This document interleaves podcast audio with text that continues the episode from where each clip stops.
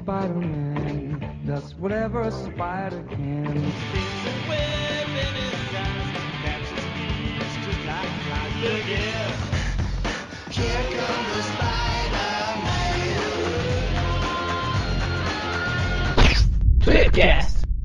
Estamos começando mais um Tweepcast e hoje estamos aqui com aquele cara que todo mundo gosta, menos. ah, Não, é.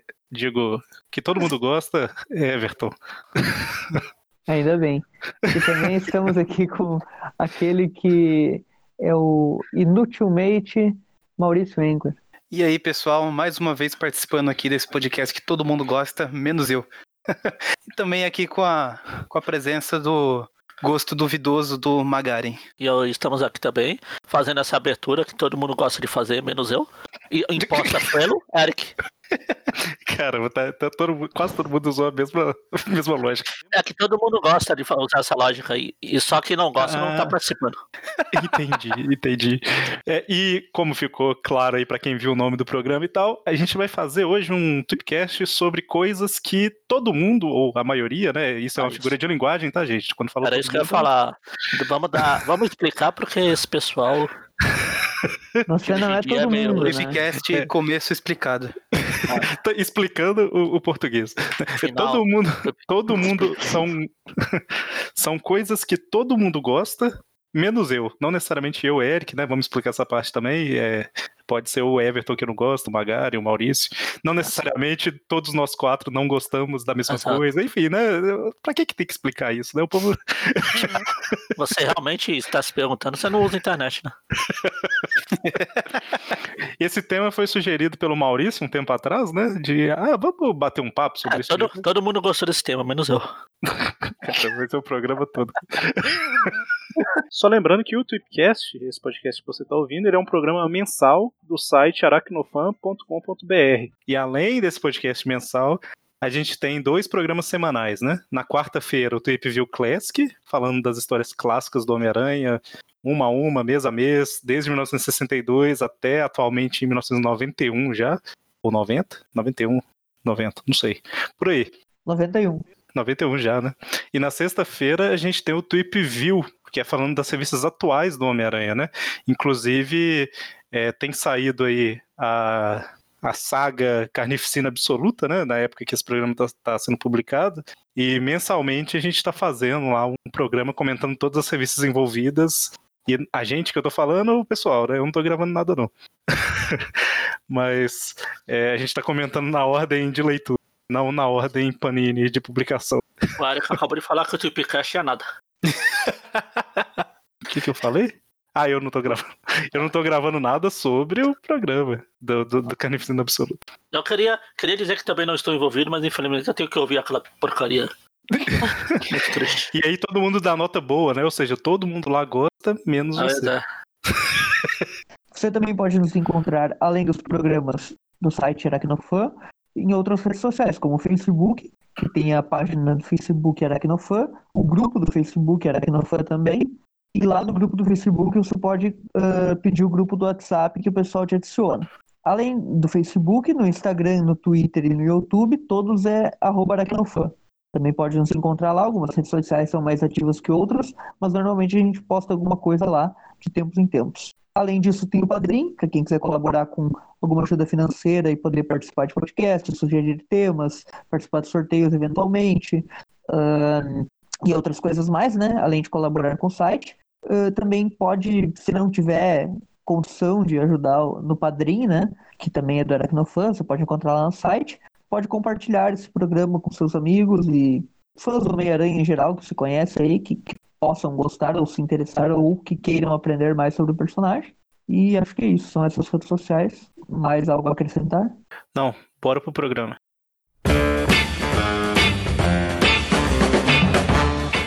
Para começar, só deixar claro que é um, um papo totalmente aleatório, né? A gente não vai falar de categorias de coisas nem nada. É, alguém pensou em alguma coisa aí que todo mundo elogia e você torce o nariz assim, fica assim, é, não é tão legal assim. A gente fala. E quem quer começar falando alguma coisa? Todo mundo gosta de começar, menos eu. Eu paro. É, é incrível que, tipo, já aconteceu umas, umas três vezes só nesse começo de programa de eu pensar em fazer um comentário, aí eu falo, ah, não, não vale a pena. Aí o Magarin vai lá e faz o mesmo, o mesmo comentário. tipo agora. Todo mundo ainda se preocupa com sua imagem, menos eu. A primeira coisa que eu pensei quando o Eric me falou desse tema de programa, uh, eu lembrei na hora do Maurício. Todo mundo gosta não, mesmo. Não que todo mundo goste, menos eu. É que tem uma coisa que eu vejo que é um personagem, na real, que todo mundo gosta, menos eu e o Maurício. E eu acho que ele vai concordar comigo. E eu já vou começar de, Lança começar de forma polêmica, falando de um dos melhores desenhos, se não o melhor, muito provavelmente o melhor desenho do Homem-Aranha, que é o espetacular Homem-Aranha. Ah, o Craven. Não, não, não. O Craven a maioria das pessoas não gosta mesmo. É um personagem que o Maurício deve saber quem eu tô falando, que é muito chatinha e que. Ah, sim. Ah, que chatei. a maioria das pessoas adora essa versão. E eu, exatamente. A maioria das pessoas adora essa versão, mas ela é muito chata. Gwen Stacy do desenho Exatamente. espetacular Homem-Aranha? Que é isso, cara? Eu Sim. não lembro. Por que, que vocês acham ela chata? Eu não lembro de nada chato. Maurício, quer começar aí explicando? É, é uma coisa Cara, assim que. porque ela é chata. É só se você assistir ali direito que você vai ver, mano, que mina chata. tipo, dramática. E... Você tá vendo errado. É que, assim, olha, uma Você não percebeu? coisas- Você não tá assistindo direito. Assiste direito. Exatamente. É, é que assim, olha, a, a- uma pessoa que vê problema em alguma coisa e fica calada por 20 episódios daquela coisa e não fala, e quer que a outra pessoa adivinhe. E se a outra pessoa não adivinha, ela fica emburrada e para de falar com a pessoa, tipo, fala, sabe? É, é um É, saco isso. É Ela- isso, cara, meu, é- ah, ela é muito chata. É, é exatamente isso que o Everton falou. Tipo, ela tem um problema lá com o Peter, ela não fala, ela espera que ele adivinhe. Aí, como o sentido de aranha dele não é, é sintonizado pra adivinhar problemas dos outros, ela fica brava com ele. E daí, ai, meu Deus. E daí começa a fazer tá- dramalhão adolescente. Lá tem um, um episódio lá que eles vão no, no baile. E daí ela entende errado um negócio que o Peter fala sobre não querer ir no baile. Aí ela tá lá dançando, acho que com o Ed Brock. E daí ela fica. Ela vê o Peter chegando. Ah, ele disse que não via no baile. Talvez não quisesse Até, vir até comigo. parece que ela é uma adolescente, né? Que Pois é, era absurdo. eu falar. Exatamente. Todo mundo gosta de adolescente, menos Tá aí a eu. explicação, exatamente. Essa é a explicação. Ela é, ela é adolescente demais pro, pro, pro meu gosto, sabe? A Gwen, a Gwen original, apesar dela ter os seus probleminhas de caráter, ela era, ela era sincera, sabe? Ela chegava e falava e botava a cara a tapa e estapeava. Pessoas arregalando do o olho, né? Tipo assim, probleminhas de caráter. Do que, que ele tá falando? É, os probleminhas de, os probleminhas da Gwen que eu cito são aqueles probleminhas dela eh, fazer muito drama e tal, mas ela pelo menos ela falava na cara, ela chegava e, e tinha atitude e tal. Essa Gwen eu acho ela muito omissa assim, e ela quer que os outros adivinhem e ela fica emburrada e fica fazendo, é tipo, eu sei que banalizou o termo mimimi, sabe? Mas essa Gwen é a definição do mimimi. Ela é ela é o mimimi perso- personificado, sabe? Hoje o pessoal tá chamando de pessoas tóxicas. E- Cara, mas é. É, pode falar, vai. Não, não, é que eu já ia emendar num outro assunto aqui que também envolve Gwen Stacy. Mas se quiser finalizar esse do desenho, pode Não, finalizar. não, eu só ia comentar que quando eu assisti não, não me incomodou, assim. Talvez revendo com esse ponto de vista eu até concorde com vocês, mas na época não foi. Sei lá, se eu não gostei, não foi o bastante pra, pra incomodar nem nada. E tem a galera que Eu- fala eu- eu que é sempre- a melhor sempre versão, que essa Gwen, ela é, tipo, é de todos os desenhos, né? é a a melhor versão, né? De todos os desenhos que teve. Sempre, É, sempre que cai digo no assunto do da, geral. da Entendi. Gwen, sempre que vem esse assunto da Gwen Stacy do, do espetáculo Spider-Man, eu falo que eu mesmo empurraria ela da ponte pra quebrar o pescoço, sabe? Que Chata isso, pra cara, que é, é ódio, né? Não é no gostar, é ódio mesmo. Tem um episódio ódio que o. Venom sequestra ela lá pra, pra ameaçar o Peter, todas aquelas coisas. E eu ficava torcendo pro Venom, sabe? Caramba. E, Mero, como falaram aí, é adolescente, o Moni não está aqui, eu vou fazer o papel. Vocês nunca namoraram, não? Que é basicamente, se relacionaram, é basicamente isso. A pessoa para de falar que aqui você adivinha o que tá acontecendo. Se você não adivinha. Uma galera tá se Então, Magari, mas eles nem erradas, namoraram lá. É, não, então, mas tô falando. Ela não, não tinha nem esse aval pra fazer isso, sabe? Na Ah, cabeça dela, ela namorava o Peter, esse é o problema, sabe? Na cabeça Ela dela, ela namorava. Era do desenho, era isso então. E era a pega- Debbie. E pega a Gwen Stacy original do, dos, do- dos quadrinhos, ela é a mesma coisa. Ela Não, fica ela fala. aí o Peter fica lá, o que foi que eu fiz? Ela fica, não, não quero falar. Aí. É a mesma Não, mas coisa. ela fala mais, ela, tipo, ela chega e, e demonstra mais, assim, ela chega e fala às vezes, A sabe? diferença é que nos quadrinhos eles namoraram, né? E já é outro assunto que eu queria puxar aqui, que todo mundo gosta, mas eu tenho várias críticas. O namoro da Gwen com o Peter no- nos quadrinhos mesmo, lá, os quadrinhos clássicos. Era um negócio muito assim. Cara, é, é porque teve todo aquele negócio da Gwen não ser uma personagem também muito mais desenvolvida, mas o pessoal vem com esse papinho, tipo, ah, ela era a namorada perfeita pro Peter, a Mary Jane é perfeita pro Homem-Aranha. Não, não é, cara. A Mary Jane foi muito melhor. O, o relacionamento deles lá foi muito mela cueca, mamão com açúcar, acabava, voltava, e tinha esse comportamento dela aí, tipo, ficar emborrada e querer que ele adivinhasse as coisas. E eu sei que faz parte também do daquele drama. Faz parte no- da época no- também, né? novela Assim, lá a época que- que às vezes. é, eu ia falar que faz muito. é, Desculpa te interromper, pode concluir depois eu vou falar. Não, é aquele negócio que a gente já comentou aqui no Supercast que, tipo, é, é aquela época nos 70 ali, era bem. A vida do Peter era bem uma novela lá, todas aquelas coisas, cheio de romance, reviravoltas e tal, mas. Ou, no tempo que a Gwen teve e depois a Mary Jane entrou, tipo, a relação. Num curto espaço de tempo, quando a Mary Jane teve um espaço ali pra ficar mais próxima do Peter, já foi muito melhor construída. A relação deles foi mu- sempre muito melhor. É que o pessoal fica preso também esse negócio, ai, só porque é antigo que era bom, mas Ah, sim. o relacionamento da, da Mary Jane com o Peter foi Ela sempre muito melhor. Ela foi chata. Você pegar pra ler as histórias, a Gwen era uma personagem chata. Eu será. Pode ver que o... em todas as vezes que alguém caiu de algum lugar, o Aranha salvou. Ela foi a única que ele matou. Por que será? É, eu acho que esse negócio da, da Gwen, tipo, eu gosto do relacionamento deles, eu, eu, mas eu entendo o que o Maurício quis dizer, porque, tipo, lendo eh, essa fase do Aranha, do Stan Lee e do John Romita, que é, que é muito boa, ah, mesmo o início, quando o Peter ainda não tá namorando com a Gwen, que tem aquelas primeiras edições lá, com a Mary Jane meio que rivalizando com ela e tal, a Mary Jane já era mais carismática e já era, já tinha uma química muito melhor com o Peter, sabe? Ah, nessas primeiras edições, ela saindo para ir tirar fotos do, do, do combate com o Rhino, ah, depois a, aquela edição da, da festa deles e tal, a Mary Jane, ela, no, naquele lugar que eles estavam, que ela dançava, que daí, tipo, tinha o, o negócio do Rei do Crime por trás, ela participando da ação, ela já era bem mais, tinha uma participação bem mais interessante nas histórias que a Gwen. E o pessoal fica nessa também, criou-se essa falsa memória da Gwen, ser tipo, ah, garotinha, ingênua, não sei o que, representar a inocência. Não, meu, Cinco. Mike Deodato nunca esteve tão certo. Nossa. Eu ia começar a contagem regressiva pra alguém citar o Deodato. Eu falei sim. Deodato nunca esteve tão certo. E não, e ela era muito aquele negócio, tipo, tinha aquela rivalidade feminina entre ela e a Mary Jane. Tipo, o pessoal sempre fala, ah, que a Mary Jane era mais fútil, só que ele dançava. Mas a Gwen tava, naquele começo, pelo menos, tava Era a mesma coisa, era a mesma Jane. coisa. É, eram as duas, assim, na mesma vibe, uma querendo competir com a outra e, pô, eu lembro Só que... que... a Mary Jane, ela era mais despreocupada e, tipo, bem aérea, sabe? Que depois a gente viu que era uma máscara que ela, que ela usava, digamos assim, entre aspas, pra esconder suas angústias e tal.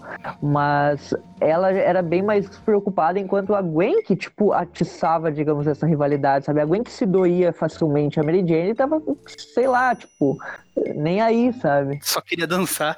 Eu ia Exato. falar uma- o que eu ia comentar aquela hora também era que assim é, é difícil também comparar o relacionamento do Peter com cada uma por causa da época também, né? Por- Porque assim a, a Gwen morreu em 73. Né?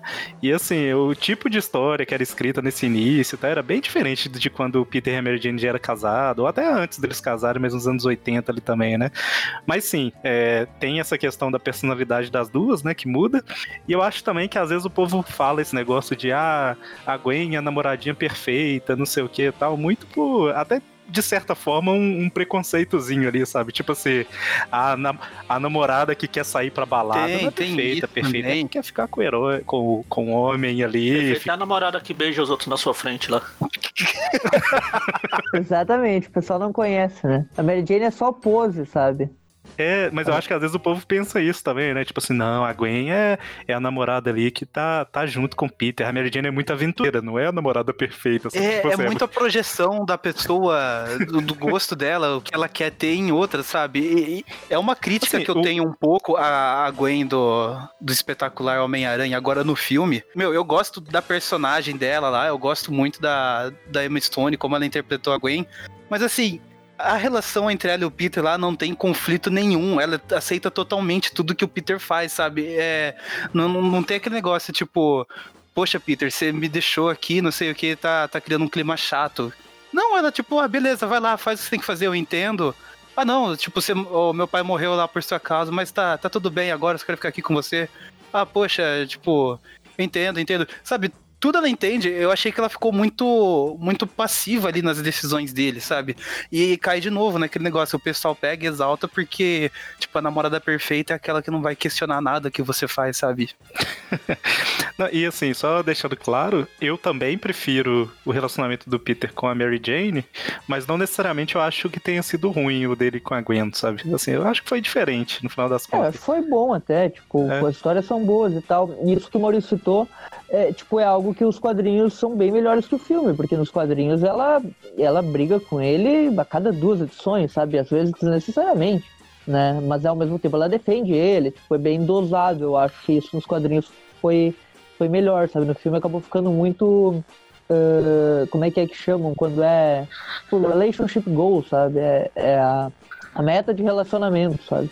Ah, será Sim. que é porque nos quadrinhos teve, sei lá, 20 anos e no filme tem duas horas? É, pode ser, por isso que eu prefiro os quadrinhos que os filmes também, né? Mas é outra coisa. Coisas que todo mundo gosta, menos eu, o Everton, né? Filmes.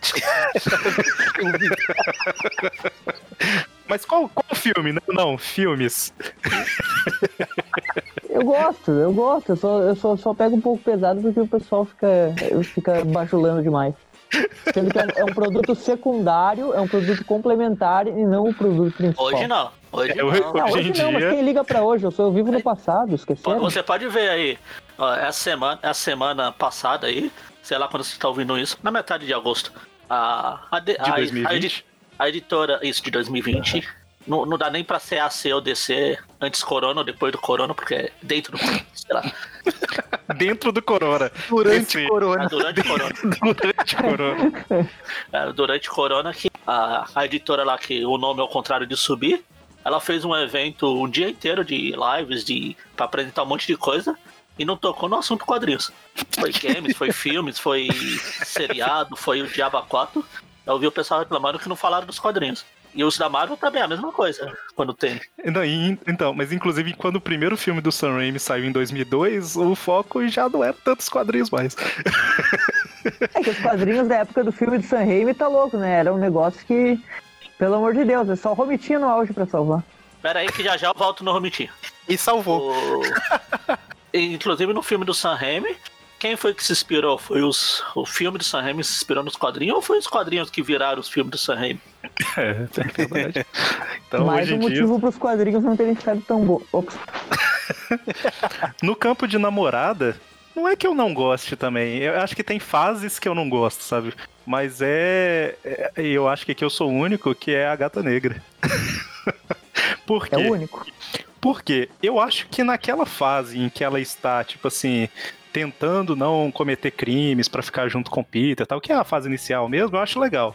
Mas o que eu não gosto do relacionamento dos dois é, tipo assim, a gata negra some, isso eu, eu já falei isso em algum programa, inclusive. Já sei. Aí ela volta um tempo depois, o Peter sabe que ela roubou, não sei o quê, mas tipo assim, ah, mas ela é bonita, deixa ela aí, sabe? Entra, Tipo, entra aqui o meme do pica-pau passando pano. Então, assim, essa parte da, da gata negra eu não gosto, sabe? A parte em que ela é criminosa, o Peter sabe que ela é uma criminosa, mas tá tudo bem, sabe? Ela é bonita, eu não sou mais casado. No, no- agora é muito mais recente, né? Mas depois que, que o casamento foi anulado tal, os dois tiveram um relacionamento um tempo e tal, e tipo assim, ela era claramente uma, uma criminosa, sabe? Então essa Não, parte é uma que normalmente ela era muito bonita. Eu- e normalmente não- o público pensa igual o Peter, né? Tipo assim, ah, não tem problema, ela é bonita. Mas eu gostava desse, do início dela, sabe? Aquele, que ela, ela até de vez em quando fazia alguma coisa, aí o Homem-Aranha, é, algum, algum crime, né, que eu falo, aí o Homem-Aranha corrigia, né, falava, corrigia assim, falava que ela não devia fazer aquilo, e aí ela parava tal. Ela tinha um conflito que eu achava interessante, sabe? Aí depois, sei lá, acho que ficou meio raso, sabe? Virou tipo aquela. Ah, mulher que não está preocupada com a lei, sabe? Só quer se divertir com a vida. Só- É, hoje em dia ela é, É tipo sempre a chefona do sombra crime, da- né? Depois de um tempo. Sempre a sombra da mulher gato também, né? Que já É. tinha meio que essa ideia com o Batman também. o- Ah, ó, Não, ela exatamente. interessa o Batman, mas ela é uma ladra. É, isso, isso eu nunca gostei muito, sabe? Assim, ela como ladra e o Peter, não, tá, tá tudo bem, não tem É que problema assim, não. olha, a gente tá falando no, Trivia Classics, pra quem não sabe, é o programa que nós comentamos as histórias do Homem-Aranha toda quarta-feira no um novo podcast aí do site Tecnofan, nem tão novo assim. Novo. Ou seja, me tirei novo.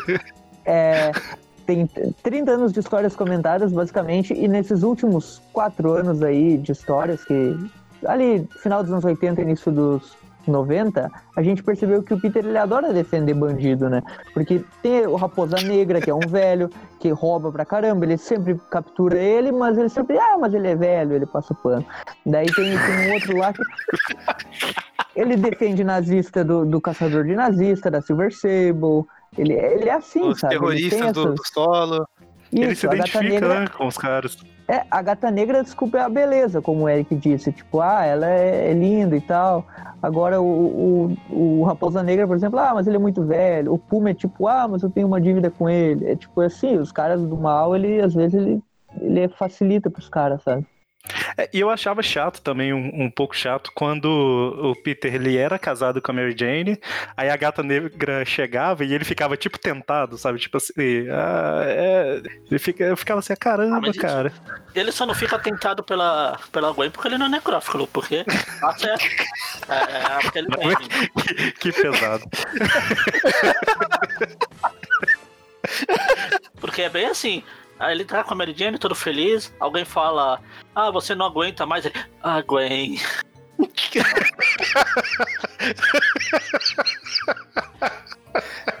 É, se você for É. pra pensar, o Homem-Aranha Azul, Ah, então, Homem-Aranha Azul, era isso que eu ia falar. Homem-Aranha Azul é exatamente isso. ele, ele é casado com a Mary Jane, ela é muito compreensiva, né? Imagina, tipo, Quando ele vai casar, ele- antes de casar com a Mary Jane também, ele vai lá pra ponte lá. Ai, Gwen.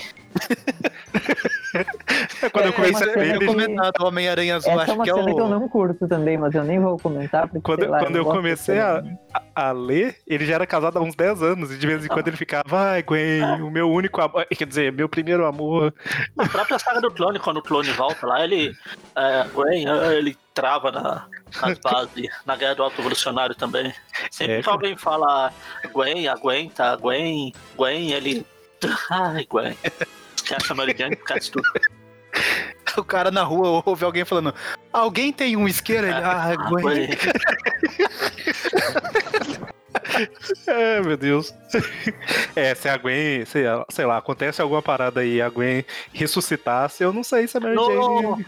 Durante o Aranha Verso dos quadrinhos lá, ele viu a Gwen do outro universo lá, ficou caído pela adolescente lá. De 15, 16 anos, né? Ele, ai, Gwen. Ai, Gwen, não vai. Você. Ela, você me defender, eu não sou a Gwen que você conheceu, não, seu bosta. E eu só tenho 16, 15 anos, sei lá. Ah, detalhes, detalhes. Caramba. Mas, enfim, mas Eu não sei como a garota Urano se chama Gwen. Né, talvez ele tentou, a Mary Jane que não deixou aqui. Não, não, não, chega. Eu já deixo toda, todo dia da morte dela você ficar lá revendo os, do- as fotos e ficar, ah, que saudade da Gwen. Parece que quase solta os nudes. Não, não é o dia da morte. É o dia dos namorados. É pior ainda. Em vez de passar com a esposa dele, ele fica lembrando da outra. Cara, Homem-Aranha Azul é uma revista muito legal, mas se você olhar por esse lado, coitada da Mary Jane. Você tem que. Meu, é isolado e tal. E, tipo, hum, abandona É. qualquer contexto. Tem uma história, não lembro qual, mas que o, a Gwen fala, a Mary Jane fala que não tem chance contra a Gwen. Ela tá lá de step, porque, a Gwen não, não voltou ainda. Assim Gwen Inclusive, voltar, tem aquele, tem aquele. Eu, eu já vi um meme, foi com outra coisa, né? Mas, tipo, a gente não vê ali, mas na hora que o Peter pula pra salvar a Gwen, tá a Mary Jane dando dinheirinho lá pro Duende Verde, em cima da porta.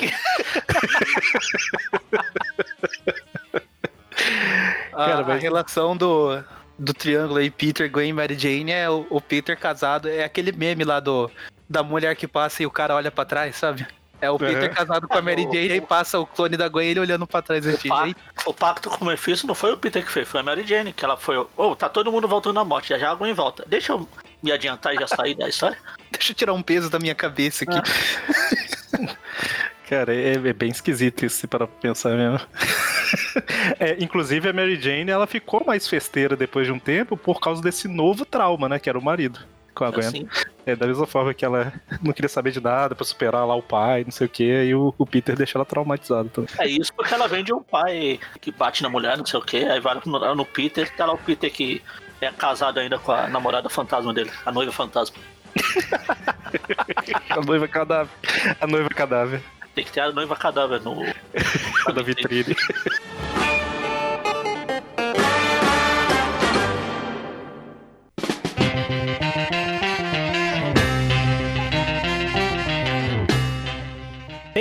um, um ponto aqui, mudando um pouco de assunto, que, mas eu acho que iniciando um novo assunto aqui, né?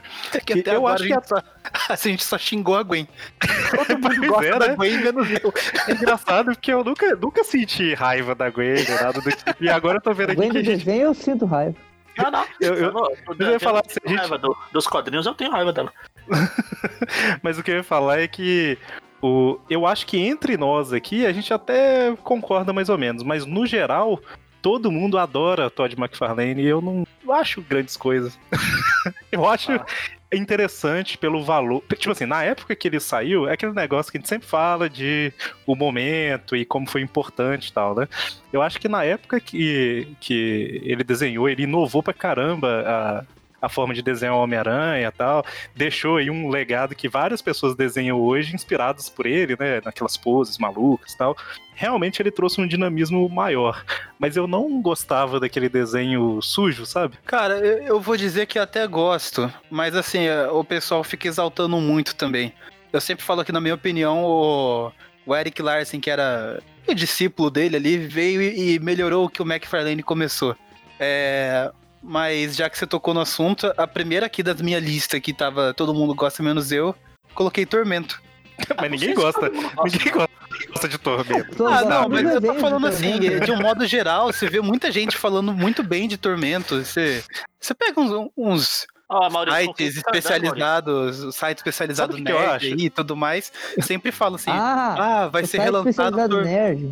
Aqueles que chamam a Silver Sable de, sa- de sabre de Eu prata. acho que- É, esse aí, esse aí. Eu o acho- Everton matou é, quem- de quem que eu tô falando.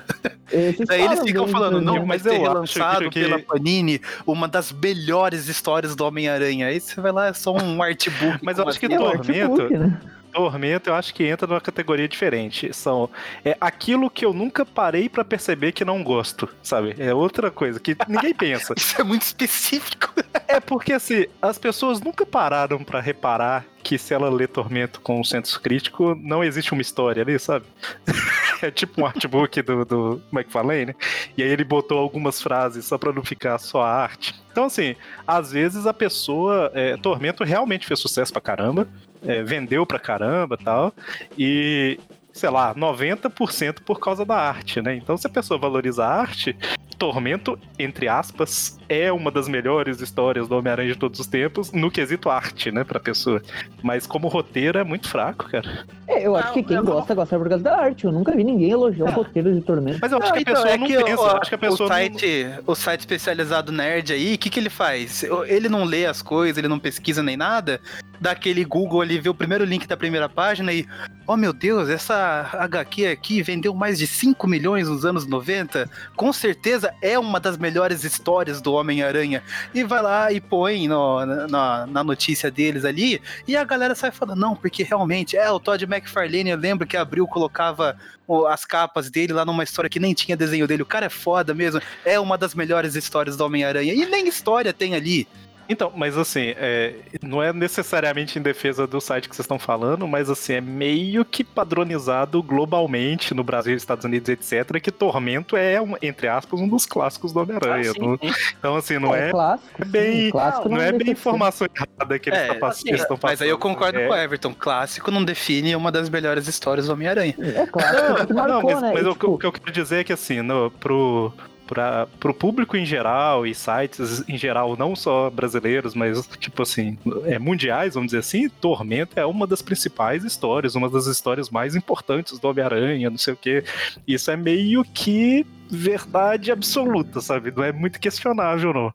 Agora, É o que em o relação ao roteiro, é fraco É mesmo. o que o Eric falou, você tem que ver o contexto, o que foi importante na época, o, o McFarlane, mas, porém, cultura, entretanto, todavia, depois que passou esse. essa. Estou evitando usar uma palavra que eu vou usar já já com outro assunto. Esse auge, ele. o que ele fez depois de. nos últimos, sei lá, 10 anos? Ele só trabalha vendendo bonequinho lá do, das coisas dele. Nem história do Spawn tem mais. O McFarlane ficou no passado. É, ele, ele aposentou com o rabo cheio de dinheiro. E foi vender os bonequinhos das histórias dele, dos personagens dele. Mas É, o... que eu não sei como que ele, ele, tipo, aposentou da carreira dele, mas talvez teve aquele negócio também que, tipo, aposentou no momento certo, sabe? Pra também daí não, Ah, sim. não ficar. Não, que nem o pessoal compara o com um jogador de futebol. tá É, o Frank Miller, que só foi decaindo até chegar, chegar É, ele- bizarrice hoje. Então é nesse sentido que eu tava falando, né? Não é necessariamente. Tormenta é uma história que o povo não para pra analisar pela história, sabe? Tipo assim, assume que é bom porque é considerado um clássico e tal. Porque vende, né? Assim como aqueles que assumem que o filme é bom por causa que o filme lota os cinemas e os jovens dinâmicos adoram. É, assim, teoricamente, o, o dinheiro que arrecada é o que define sucesso, né? Então, enfim. Já que estamos falando de Tormenta, uma coisa que eu nunca falei é que a Tormenta é seu vizinho. é, eu tava sentindo falta já. Mas é, eu tinha Então. falado do desenhista, né? Tinha Já falado que você do tá falando de desenhista, a gente tá chegando ao auge do programa. Tem um certo desenhista aí que o pessoal. O, o- o fã é o Aranha do MCU e ele é o, o Tony Stark. Tanto o lambisaco que é. que é. E que eu não gosto, mas nem, nem na. Eu gosto quando ele sabia, ele fingia que sabia desenhar porque ele copiava o pai dele, senão. Que é o Romitinho. É, e aí? E esse Romitinho. sim, esse sim é o. Eu acho que de- dos que a gente vai falar hoje aqui, é o que mais chega perto do. Todo mundo ama, menos eu. Eu acho que se tem três pessoas na internet pelo fora aí que fala que não gosta do Romitinha, é muito. Eu só gosto no auge. Fora do auge, nem aí. Não, não, não quero nem saber. Defina, Todas- defina o auge, Everton, por Não, favor. o auge é assim, ó, assim que funciona. v- Vamos lá. Uh, Romitinha, anos 80 e 90, esquece. Passa longe, não, não, não leia Demolidor da Inocente, não leia Homem-Aranha do Roger Stern. Leia Homem-Aranha do início de 2001 para 2002 ali. J. Michael Straczynski nos roteiros e Romitinha no auge nos desenhos. Homem-Aranha com um rosto muito legal, a Mary Jane com super harmônica sua face e, e a- o uniforme do Homem-Aranha com gomos, assim, tipo estilo shocker, com, com sombra amarela na parte vermelha do uniforme. E, e uma luta não muito inspirada no Ron, no Ron Friends, lá na, na, naquela história contra o Senhor do Fogo, contra o Morlon. Aquele é o auge do Romitinha. Leia essa fase aí, Tá que aí. você vai ver que Concordo. tá aí, ó. Acho que definiu bem. Esse é o auge mesmo. Mas agora eu fiquei com uma dúvida aqui. Eu, eu sabia que você ia falar isso, mas eu fiquei com uma dúvida real, tá? Não é zoando. Aqueles gomos do uniforme é culpa dele ou é culpa do arte finalista e colorista? Eu acho que é colorista. É, porque eu acho que não é ele, arte, né? não. Lá vem o pica-pau passando pela timeline. É que Não, é tudo não, mas eu tô auge, perguntando, sabe? porque eu. tudo eu... colabora pro auge dele, sabe? É, É porque, que o auge assim- dele é construído pelo, pelo que tá no entorno também. É é um, é um conjunto de fatores ali que estavam juntos naquele espaço-tempo que causou esse, esse auge se criar naquele momento. É uma sabe? pirâmide, né? Tipo, na base tem o Exato. Strazinski, o colorista, e no topo ali tá o Romitinha desenhando Não, é porque eu tô pensando, Exatamente. eu tô tentando lembrar, porque assim, eu acompanhei muito o, o, o Romitinha antes dessa fase aí, né? Na- ali no final da saga do clone e tal. E como foi uma das primeiras coisas que eu li, eu não. Eu sou meio parcial pra julgar, porque eu meio que conheci o Homem-Aranha naquele traço, né? Ah, agora, realmente, vendo os desenhos do início dos anos 2000, realmente eu, eu concordo que não, não são legais, sabe? Mas eu tô pensando aqui o- se realmente é o desenho ou se é cor e arte final e tal, entendeu? Porque assim, o desenho não é legal. Eu sei que, igual vocês falaram do rosto da Mary Jane, é muito esquisito, não sei o que e tal. Mas, é que esse Mas- negócio do rosto da Mary Jane, o, o Everton é aquele fã de Dragon Ball Z, que daí saiu o Dragon Ball Super, ele ficava caçando aqueles frames ali que estavam mal desenhados, e daí fica usando assim, não, porque a arte está uma bosta, vejam isso. É, toda vez que ele manda no grupo criticando a Mary Jane do Romitinha, é sempre o mesmo desenho, o mesmo quadrinho. Porque é muito ruim, pô. E já é implicância. Mas, por exemplo, o, ali naquela fase crise de identidade que eu sempre falo tal, tem arte do, do Romitinho e eu achava legal. Não, não achava ruim ali naquela época. Mas é, Não era o auge ainda, mas tava beleza, hein? Mas é, quando ele voltou nas revistas do Homem-Aranha ali em 2008, por ali e tal, eu lembro que eu não gostei da arte dele. Então tinha É, um admito pouco. que essa fase eu não vi, mas já vi uns desenhos bem recentes deles e realmente devia, devia ter aposentado no auge. Eu não gostava dele desde na época da saga do clone, quando ele desenhava. Ele tentava desenhar, o, todo mundo saia com o rosto de dro- drogado, você achava ridículo. Mas o pessoal não lembra porque era formatinho, dis- distorcia o quadrinho e achava que melhorava alguma coisa. Tanto que isso aí que vocês estão reclamando é exatamente por coincidência ou não, é quando ele vai pra formato americano original. É verdade. Ah, mas o Romitinho, assim, só pra não- o pessoal não achar que a gente tá falando mal, lembrando que o tema Eu que o tô. Magari falou, que o Magari tô. não gosta, é justamente porque a maioria gosta do Romitinha e eu, e eu sou fã do Romitinha. Tipo, ele criou o visual do Duende Macabro, pra mim é o melhor visual de vilão do Homem-Aranha. Então eu, eu, eu acho que o Romitinha é um dos grandes, sei lá, 10 época que ele desenhistas da copiava história do Aranha. É, talvez, mas Depois que ele. Ou então depois que ele parou de, de tomar os remédios dele. Aí ele foi pro, pro Demolidor aí que você falou da, da, da- que não sabe nada aí, da Inocente, aham. própria saga do clone, aqueles garranchos lá que eu detesto Ali no Homem Sem Medo é o Romitinha, né? Você não gosta daquela arte, não, Magari? também não. O Homem Sem Medo, o atual, mais, mais recente, o Kick-Ass. O Kick-Ass foi um difícil co- conseguir terminar de ler aquela bagaça por causa do desenho, entre aspas, do Romitinha. Tá fora do auge já. Mas é isso que a gente falou, a maioria gosta do Romitinha, né? Tipo, eu também gosto. São poucas as fases do Romitinha que eu não gosto. Ah, Eu não essa gosto da fase, fase por que exemplo, ele pega a caneta e. E, a, desenha. a parte que ele larga a Aham. caneta, assim. sim. Fora isso, beleza, é uma pessoa muito legal, muito, muito gratificante encontrar ele. Eu tô- Diferente de, outros, de outros caras aí, pessoalmente, de pessoa mesmo, eu não tenho nada contra ele. Eu tô olhando aqui as artes do, do Homem Sem Medo, realmente é, é uma arte, assim, é questão de gosto, igual o Magani comentou, né? Eu acho legal essa arte. Então é realmente é. É no- Mas Aproveitando aí o, o assunto de desenhistas, ah, eu vou colocar agora de um modo meio geral. Eu vou usar um aqui de exemplo, mas não significa que eu não goste da arte dele, é, é só pra vocês Nossa, entenderem. já o- tá passando pano antes de falar. Não é isso. É o. Eu não gosto muito quando o pessoal, os desenhistas, fazem o aranha muito bombado.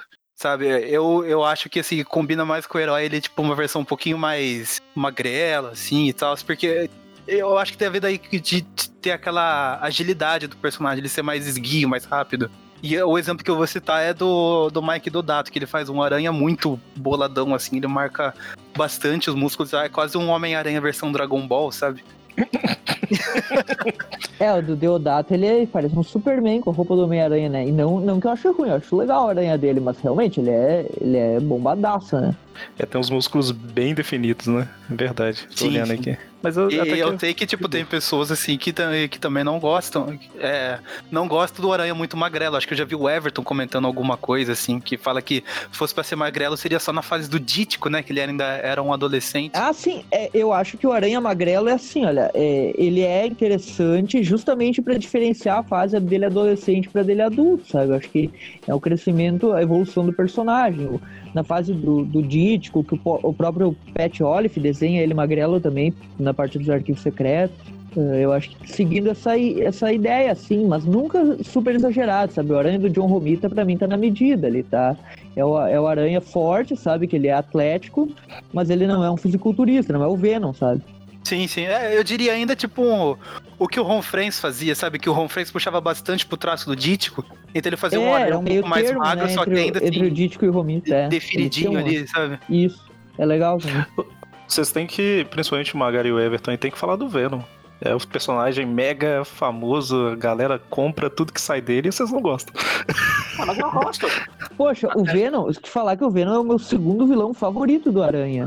Só Ah, que eu só mas gosto eu da- estou- das primeiras É, os quatro grandes arcos dele. Depois, não. Ah, As, Aquela- as histórias, as histórias do Venom vilão não contam. O Venom As é últimas- um anti-herói. Aí sim, aí Não, vai. não. Não O. Venom foi anti-herói por Mas não 20 existe. anos e vilão por 4. O Venom Então- vilão é de caracterização, né? Mas se o pessoal pode Exato. comparar Gwen Stacy com a Mary Jane, que foi mais ou menos a mesma coisa, É, não, o que eu tô querendo dizer é que eu sei que vocês não gostam dele depois que virou anti-herói, né? Que, e é mas não virou, justamente. ele a- tá na ilha lá. Só, só quem saiu foi o simbionte, que foi lá pra Garota Aranha. Ash morreu na ilha. E esse é, é um, é um cara aí, né? Que até hoje tá. tá- Tá com a revista solo, né? O o Venom tá tendo a revista mais relevante hoje em dia do que o Homem-Aranha. Não, Fundo do poço, né, cara? O que eu acho legal dessa sala é que sempre o pessoal comenta, o que eu vejo o pessoal comentando é que os caras tiveram que, tipo, apagar o Venom, jogar o personagem no lixo, jogar longe, fazer outro personagem dar o nome de Venom. Pra, olha, ficou bom. É a maior prova de que não prestava o. Mas o pessoal gostava do Venom dos anos 90 também. É, e agora o pessoal tá falando que o Venom nunca foi tão bom quanto é agora, não sei o quê. Pô, mas você queria que piorasse na medida que passasse o tempo? Não dá pra piorar o Venom. Eu não sou, eu não sou fãzão do Venom, tal. Pra mim ele é tipo assim, é mais um vilão. Não acho ele melhor ou pior do que os outros. Pra mim é ok, mais um. Não, É o lagarto. vilão, ele era legal.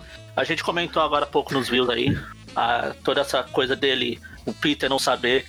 Até sabia, mas não sabia quando ele tava chegando, o sentido da aranha não funcionava. É, isso era legal também. Tudo. Isso era legal. Essa, esse jogo de gato e rato que só funciona com ele. Ou quando o roteirista não toma drogas. Pior que eu achava isso legal também. é. Só que como eu conheci ele depois disso, quando ele já era mais malucão lá, é, eu peguei pra ler, sei lá, no final dos anos 90, uma revista dele no início e eu achei meio. Tipo assim, pô, mas esse Venom parece um cara com uma roupa preta, sabe? Eu lembro que eu achei meio esquisito, que eu tava acostumado com aquele Venom é, todo gosmento, boca grande, não sei o que. Eu lembro que eu achei esquisito esse Venom. Como é que chama o inimigo lá do, do Mickey? Mancha Negra? Não? Mancha negra. Mancha Negra? É. É, mancha negra. É, Eu lembro que eu Venom, achei Venom esquisito na época, eu- perto do auge, né? Aquele Venom magrelinho, né? Mas o, o- Mas o Venom, pra mim, eu não, não, não acho ruim, mas também não acho grandes coisas. Então, É, eu acho que, assim, entrando ainda em personagens, tem um personagem que eu acho que ele é muito louvado, e eu não vou negar, o cara é um grande ator, ah, tem ótimas lutas, mas o Dr. Octopus do filme é de longe um personagem, assim, que pra mim tá muito longe da melhor versão do personagem, sabe? Ah, Dr. Octopus do Homem-Aranha 2 lá do San Raimi. Todo mundo gosta, elogia, pô, melhor vilão, melhor representação e tal. Eu não, não gosto dele por algumas razões, que tipo, em especial pela redenção dele, que eu acho que o Octopus não tem que ter redenção dessa forma, assim, dessa forma de tipo eh, tudo pela ciência e tal. Eu acho que o Octopus ele, ele usa a ciência como uma ferramenta e ele não é dominado pela ciência, é ele que domina a ciência, sabe? A ideia dele é ele ser o mestre da, da, da, da engenharia lá e da, da química e etc. Não é, não é ele ser dominado pelo desejo de tipo, a ciência está dominando ele. Eu acho que se inverteu ali no filme isso e ele sendo, digamos, influenciado, entre aspas, pelos tentáculos não ficou legal. E, tipo, eu não gosto do final dele do filme, por exemplo. Acho que uma derrota dele na porrada mesmo, na, na inteligência, seria melhor do que aquela coisa dele virando do bem ali e tal. Mas você tem que ver que é filme. O filme o pessoal não aceita vilão por ser vilão mesmo. É, tem que Oh, ter um motivo, né? Tem que ter. Ah, Tem que a ter- Malévola não pode ser a Isso. vilã da Branca de Neve, da. a É, Má. incompreendida, Ela né? Tem que ser incompreendida. Aconteceu alguma coisa, tadinho. Exato. A vítima da mas- sociedade. mas se você parar pra pensar, um vilão por vilão, normalmente não. Tipo assim, hoje em dia não é um personagem que é muito Então, aceito, né? É exatamente por isso que fizeram essa mudança. É, o povo quer ter uma desculpa pra ser, pra ser ruim, sabe? Tipo, Não, mas É, eu acho que não é ser- nem isso. Eu acho que não é nem isso. Eu acho que é desculpa, é que, justamente tipo, pra. É justamente para falar assim: olha, essa historinha de bem contra o mal, que tipo assim, esse cara é um herói puro e esse é um vilão puro, isso é uma coisa do passado, sabe? Hoje em dia tudo é meio cinza, sabe? O herói às vezes pode fazer uma coisa que é mais ou menos não tão boa.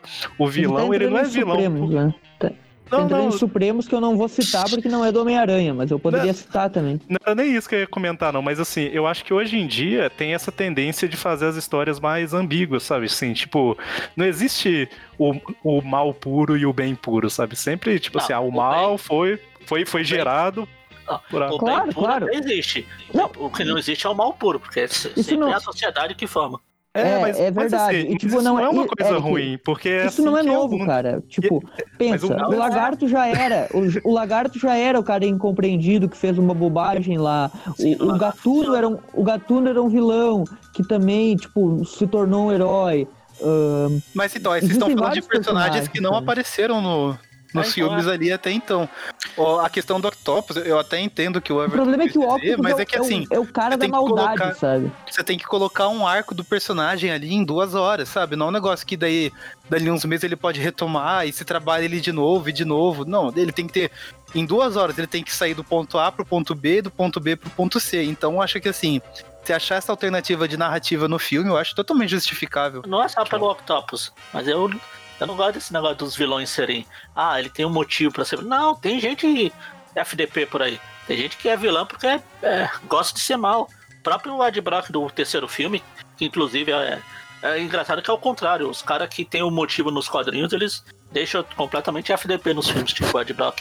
Lá eu gosto, eu sou mal porque eu gosto de ser mal.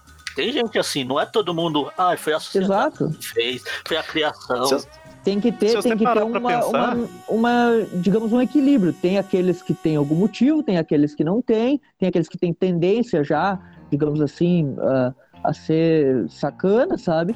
E eu acho que o Octopus, o que eu não gosto do Octopus é que justamente ele, sabe? Ele é o cara que, nos quadrinhos, ele é o planejador mestre, ele é o cara que.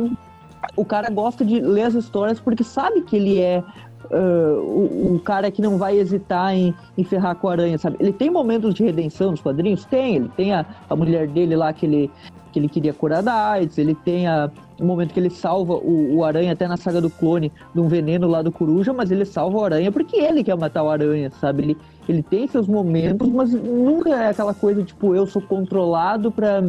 ah, para fazer eh, a maldade ali, mas no momento que eu recobro a consciência, eu sou bonzinho, sabe? O Octopus, ele, ele cresceu uma pessoa meio perturbada e que se achava superior aos demais, sabe? Tipo, ele seus, É, mas Ô, injustiças, Everton, mas mas ele- ele... parar assim, pra pensar- você vai achar uma. Você vai achar pinceladas dessa arrogância nele lá no filme.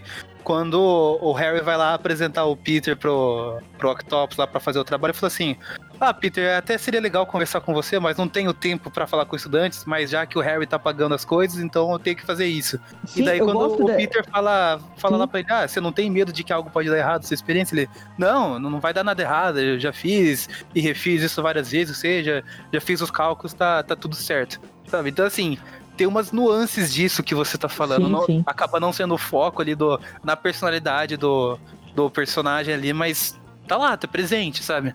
ah, É, se não, você parar pra ele é pensar, legal, sabe? se você ele é parar pra legal, pensar, porque- o Octopus dos ou menos, quadrinhos, ele é uma vítima da sociedade também, né? O problema é que eles Ele é uma tiveram. vítima da mãe dele, na real, né? Tipo, É, não é mas- bem da sociedade.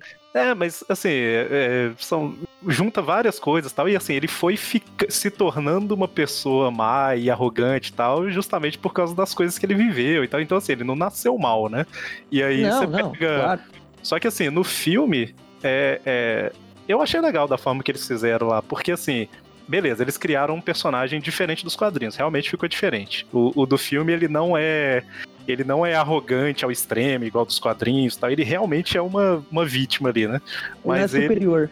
é, só que assim, eles criaram mais ou menos. é, vamos dizer que o- os tentáculos, quando estão dominando ele, vamos dizer assim, não é exatamente que eles estão dominando ele, eles estão tipo. É, A liberar a personalidade real dele. É, é, tipo o assim, como se fosse subconsciente isso, eles, dele, né? eles liberaram aquilo que estava oprimido, que estava oculto dentro dele, sabe? Então, assim, é meio Sim. que aquilo ele, é o que ele se tornaria sem os tentáculos. Só que, assim, Sim, é- é- foi uma forma que eu achei legal deles fazerem isso em duas horas, né? É, É, não, o que eu não gosto é, é a personalidade boazinha dele ser, ser o predominante, sabe? Se a outra fosse predominante, beleza, ele tivesse lampejos de bondade. Mas eu não, acho, que, ele, eu acho tipo, que não seria assim se fosse tipo uma série ou Mas alguma coisa, sabe? Ah, claro, Que ele é. Deixa eu Talvez o problema seja que o filme seja uma mídia limitada e por isso que eu não sou tão fã dos filmes. Mas enfim, Vi- o Octopus viraria- acaba entrando nisso. Viraria um. Breaking Bad, sabe? Que o cara É fala bom. que É. tá fazendo tudo pela família e no final o cara é um vilão. Exato. Bom é. Seria se ele, sei lá, fosse, sei lá, monitor de um acampamento de férias para as crianças, bonzinho, né? tá, tá aqui na minha lista, se quiser, É, já, já também. entramos aí. Eu né? já queria puxar. Por isso que eu ia puxar. Então vai, Magari, puxa aí. E essa sim também Que quase. referência é essa? Essa também quase entra na categoria de que realmente todo mundo ama, menos eu. Apesar de que eu não, não entro muito no menos eu, mas enfim. Que é a série dos animada de 94, ó. Que o pessoal lá trata como se fosse a, a Polêmica, mais. polêmica. Para, para, para, para. Para, para, para, para, para, para, para. para, para, para, para. Vamos terminar o bloco aqui e depois a gente volta. Sobe a musiquinha.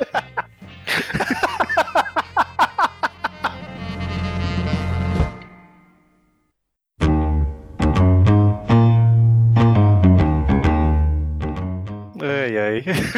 Série de 94. É, é a melhor desenho de todos os tempos, não, Magari? A primeira temporada eu acho muito boa. A primeira temporada.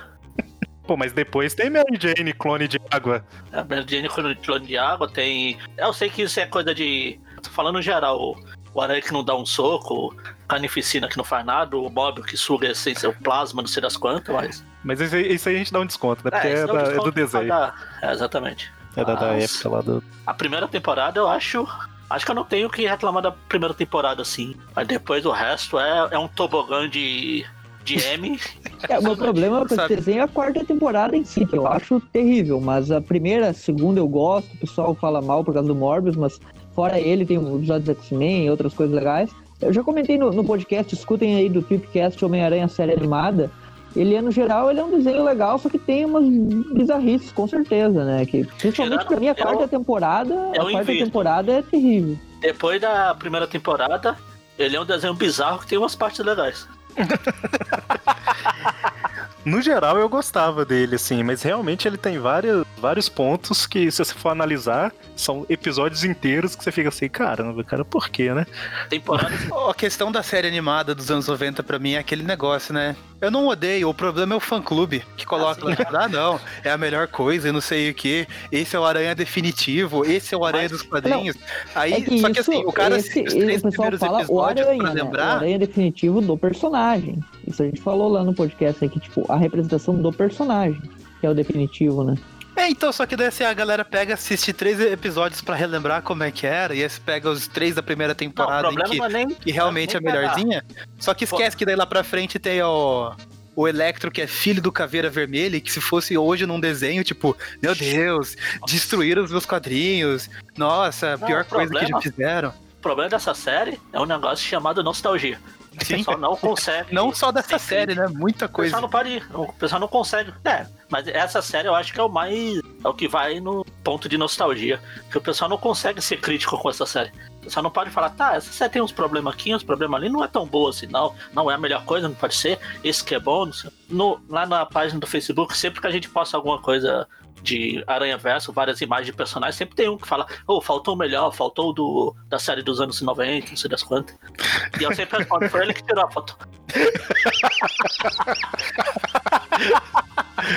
É engraçado que quem cresceu assistindo o desenho dos anos 80 também acha que ele é o melhor tal, só que eles não são a geração É, internet adolescente, né? Então, tipo, o cara que, que é ali Tem que. gente aí pô, que defende, eu acho que eu falei no podcast do, do Aranha.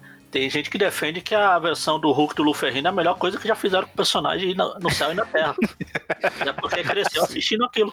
É, não, então, mas aí tem muito disso. Só que a diferença é que o pessoal que cresceu assistindo o desenho dos anos 90 É o que tá entrou aí na na internet, né? E adolescente ainda, e jovem ali e E tal. é, então- e, é, e é relativamente fácil achar, mesmo quem não assistiu na época, Ô, ô Eric, procurar, você ô. Eric, não é tão adolescente assim não, cara. Meu irmão nasceu em 98 e fez 22 anos semana passada. É, não, mas eu falo assim, eu- o que eu quis dizer de adolescente é que a pessoa cresceu vendo nos anos 90, aí a internet começou a bombar no início dos anos Sim, 2000, sim, sim. que o pessoal já tava na adolescência ali. Então os jovens e tal. É, é isso que eu falei também. é. Ela é fácil de achar por aí. Sim, sim. A- a E o desenho teve um pra marketing, mim, né? Tipo, teve boneco, teve, teve jogo e tal, que outros desenhos anteriores não tiveram. Ou seja, ele popularizou mais. né? Não, E mas assim, eu falo o- que ele, é fa- ele faz sucesso até porque, sei lá, quem nasceu nos anos 2000 fala que ela é a melhor coisa que já fizeram. É, porque ele em essência é um Desenho bom, né? 60. E o Aranha não tem muita sorte, porque, tipo, o desenho, o 3D, aquele, ele tem problemas, é curto. O Diversão e Alegria é horrível. Tipo, o espetacular acabou sendo curto porque foi cancelado. Diversão Tipo, acaba e que o desenho. acaba Diversão e desenho... alegria, pra quem não sabe, é Homem-Aranha e seus incríveis amigos, que é só diversão e alegria aquele desenho. E daí, tipo, Não, depois seus tem o incríveis amigos, Ultimate, tô que, maluco. É ação sem é limites. ruim. Ação sem limites. Acaba que os desenhos que, que rivalizam com os anos 90, fora o espetacular, que é curto, tipo, acaba que não tem, sabe? Os anos 80 ele é muito bom, só que ele é dificílimo de achar, né? O de 81 principalmente. O dos anos E é 60. muito anos 80, né? Ah, e é curto também. É, e também é curto. Ele tem, acho que a mesma quan- quantidade de episódios que tem o espetacular, senão. É, é uns 20 e poucos também. E, o, e o, o desenho dos anos 60, ele já é, tipo, de outra época, fica Ele é difícil meme. acompanhar, Virou né? meme. Ele é, É. meme. E acaba que daí o cara, tipo, o desenho mais próximo ao que o personagem é, digamos assim, ãh, na versão original do Stan Lee, acaba sendo tanto esse dos anos 80, o primeiro deles, né? Quanto, quanto dos anos 90. E como o dos 80 Ah, é difícil de mas- achar, Mais próximo, mais próximo do original, vamos dizer assim, é o dos anos 60. Antes do pessoal. É, é o dos anos a 60, se afundar sim, porque- daí fica datado, assim, né? o, tipo, mi- Então, minha opinião sobre o desenho dos anos 90 em si é que, assim, como desenho, ele é um desenho legal, assim, divertido e tal. Só que, assim, ele não é a, a- é o, a, a melhor adaptação do Homem-Aranha. Ah, Só porque o uniforme de alguns personagens é igual dos quadrinhos, o povo fala isso também. Exatamente. Então, assim, não é que ele é a melhor versão possível, mas ele é um desenho legal de se assistir. Então, é. a última vez, pra gravar mesmo o programa que a gente fez. Aliás, eu nem lembrava que a gente tinha gravado. Né, o Everton- Eu tô acreditando no que o Everton tá falando aí. Ele, não, a gente gravou, mas eu acho que eu, eu acho que eu nem terminei de ver tudo quando a É, gente então, gravou. era isso que eu ia falar. Eu não consegui terminar de ver. Eu parei. na- acho que Ele tem um problema que também acabou envelhecendo meio mal, né? O tempo não. Eu acho que o tempo não fez muito bem pra ele, assim.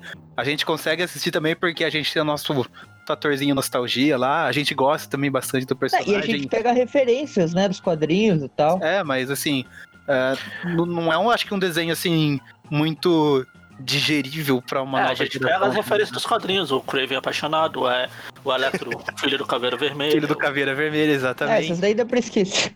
a, né, a gata negra Ah. que se transforma com a máscara lá de. É, eu ia falar isso.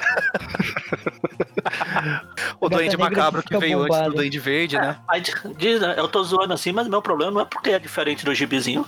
O meu problema é que a maioria dos episódios deles são chatos pra burro. O problema é quem fala que é igual o gibizinho, né? Isso aí que, que vocês estavam falando agora me lembrou uma coisa que eu tava conversando hoje mais cedo num grupo de Star Wars. Que a gente tava comentando alguma coisa lá. Todo mundo gosta, Sobre- menos eu. Star Wars. Não, a gente tava falando que, tipo assim, ah, se o episódio 6 de Star Wars saísse hoje em dia, nossa, ia ser um terror, né? Os, bich... os caras que acabam com o Império é tipo uns ursinhos carinhosos, sabe? É uns bichinhos É, pequenininhos, tá? ia ser um O absurdo. 6 é o 3. Aí- O terceiro lá. Da trilogia original. É o VI, é o VI, isso, é. É o, É o que- último é da trilogia original. É, Mas não necessariamente dele. A gente começou a fazer uma brincadeira lá, é um grupo de WhatsApp que eu tava, né? A gente começou a fazer uma brincadeira que era basicamente reclamar de coisas de Star Wars série clássica, sabe? Tipo assim, que absurdo, o diretor do episódio 5 acabou com o filme, porque no primeiro o Luke beija a Leia e no segundo ele inventa que eles são irmãos, é um absurdo, sabe? Tipo, a gente começou a puxar essas coisas assim, e aí a gente tava basicamente provando que dá pra você falar mal de qualquer coisa, basta você focar nos pontos negativos e, e exagerar neles, né? Então, e a O mesma rosto da coisa Mary Jane lá que o Maurício falou, que eu adoro. É. e a mesma coisa acontece com quem gosta muito das coisas, né? A pessoa foca só no ponto positivo e ela enaltece aquilo de, de uma forma absurda, né? Então, tipo, é, é o caso do- dos haters e dos lovers, vamos dizer assim, né? A galera que exagera pro lado bom e pro lado ruim, né? E aí vocês estão é falando aí. Dos anos, 90, dos anos 90, eu acho que, se- pelo menos pra mim, se, se você tirar o negócio de nostalgia de assistir, né, sei das quantas, sobra muito pouco dela. Tirando a primeira temporada, claro. É, É, eu, eu eu lembro disse, que eu- é, envelheceu mal, eu acho também. Ficou muito. É um produto muito da época também, sabe? Aqueles negócios lá de. Eu sei que foi por causa da censura e tal, mas tipo. arma laser pra tudo quanto é lado, uns negócios assim. É, mas Não, é o o que ajudou a série a envelhecer mal foram aqueles 3D vagabundo que eles usavam. Também, nossa, é verdade. Tinha isso. É, mas Aqueles assim, é, bonecos é o que a gente tá falando, né? Você tem que meio que, que pensar com a cabeça da época, né? Para Sim, sim. pensar assim, nessas coisas. Porque Eu não, esse que lutem. é, os- o próprio desenho dos anos 80, o que vem antes do Homem-Aranha e seus Incríveis Amigos, que esse é um. Ah, Cara, é difícil de- demais de achar pra assistir. Que era só o Homem-Aranha, né? Não tinha Sim. a Flama e o Homem de Gelo. Ele era um desenho legal. O se Spider-Man você assistir agora, 1981, né? É, aí na segunda temporada eles rebutaram, vamos dizer assim, né? Mas assim, ele era legal. desenhos- Todos esses desenhos dos anos 80, se você for assistir hoje sem a nostalgia, sem o negócio de, ah, eu gostava porque eu era criança, o pessoal fala, ah, hoje os dias. É uma coisa que eu sempre bato na tecla, que o pessoal sempre fala, ah, na minha época os desenhos eram bons, hoje os, os desenhos são muito infantis, não sei o quê. Eu falo, não, seu imbecil, você gostava porque você era criança, você era o público, você era infantil. Vai assistir aquela porcaria de hoje, vai. Thundercats eu adoro, mas eu fui tentar assistir uma vez os episódios, eu quis cortar os pulsos, então o único Mas ninguém, ninguém dá o braço a torcer. A pessoa é, assiste e aí ela. A pessoa assiste e ela relembra da infância e ela fala que continua bom, sabe? Tipo Mesmo que assim. seja ruim, o pessoal vai falar que é bom, não vai dar o braço a É. torcer. Snyder Cut. Thundercats é um que, que eu assisti é, fora da época, né? Eu assisti depois de ter assistido sim. Dragon Ball Z e etc. E eu achava chatíssimo o desenho. Então, você já era, não era. Você não, Não era meu- eu não- era de outra Ah, época. tá. É Isso. E em compensação, quando eu era criança, eu tinha uns 6 anos, passava He-Man e eu achava o máximo, sabe? He-Man eu nunca gostei nem na época que eu era criança. Ah, foi tipo eu tentando reassistir a primeira temporada de Pokémon. Passou dois, três episódios, eu falei, ah, deixa ele quietinho no meu canto da memória Ah, afetiva. Pokémon eu gosto por causa da minha memória afetiva, mas também. tem Mas nada me impede de chegar hoje em qualquer conversa sobre Pokémon e falar assim, ah, a primeira geração equivale pro resto que veio é tudo bosta. Não, não é tudo bom. mas a Segunda geração temporada- é a melhor. O, o- o Maurício ainda tá na fase dos 150 primeiros, que Ah. são os melhores. Jotô é melhor porque é a primeira que eu assisti. Então, eu sempre, assim, o pessoal sempre vai achar melhor a primeira, o primeiro jogo que jogou lá dos Pokémon. Agora que eu tô nessa febre de Pokémon, sempre tem nos comentários aí o pessoal fala: ah, a melhor geração é, sei lá, 4. Co- Por onde você começou? Ah, pela 4. É, mas, Mas isso que ele falou do desenho de, desenho de 81, né? Tava falando aí que o desenho de 81, ele, era, ele é bom, mas é aquela coisa, ele é da época e tal, mas ele realmente, se for pegar, ele é um desenho que o Aranha tem uma personalidade, assim, uma, uma, uma representação boa, uma representação... Poxa, eu assisti, eu não, não percebi essa personalidade. Além daquela. Só se for a personalidade do Tommy Maguire, com aquela cara de baba, imbecil dele. É. Nossa, ofendi geral agora, fica, rolou até o silêncio. o desenho de 81 tem, tem o Homem-Aranha ficando pequenininho e, e- Ah, sim, tem nos quadrinhos também, pô. Esses clichês que ninguém leva a sério, tipo, ficar pequeno e troca de mente. É A gente leu uma história recentemente na, no, no Tuvio Classic aí. Quarta-feira, escutem Tuvio Classic, histórias clássicas do Homem-Aranha, anos 60 até anos 90.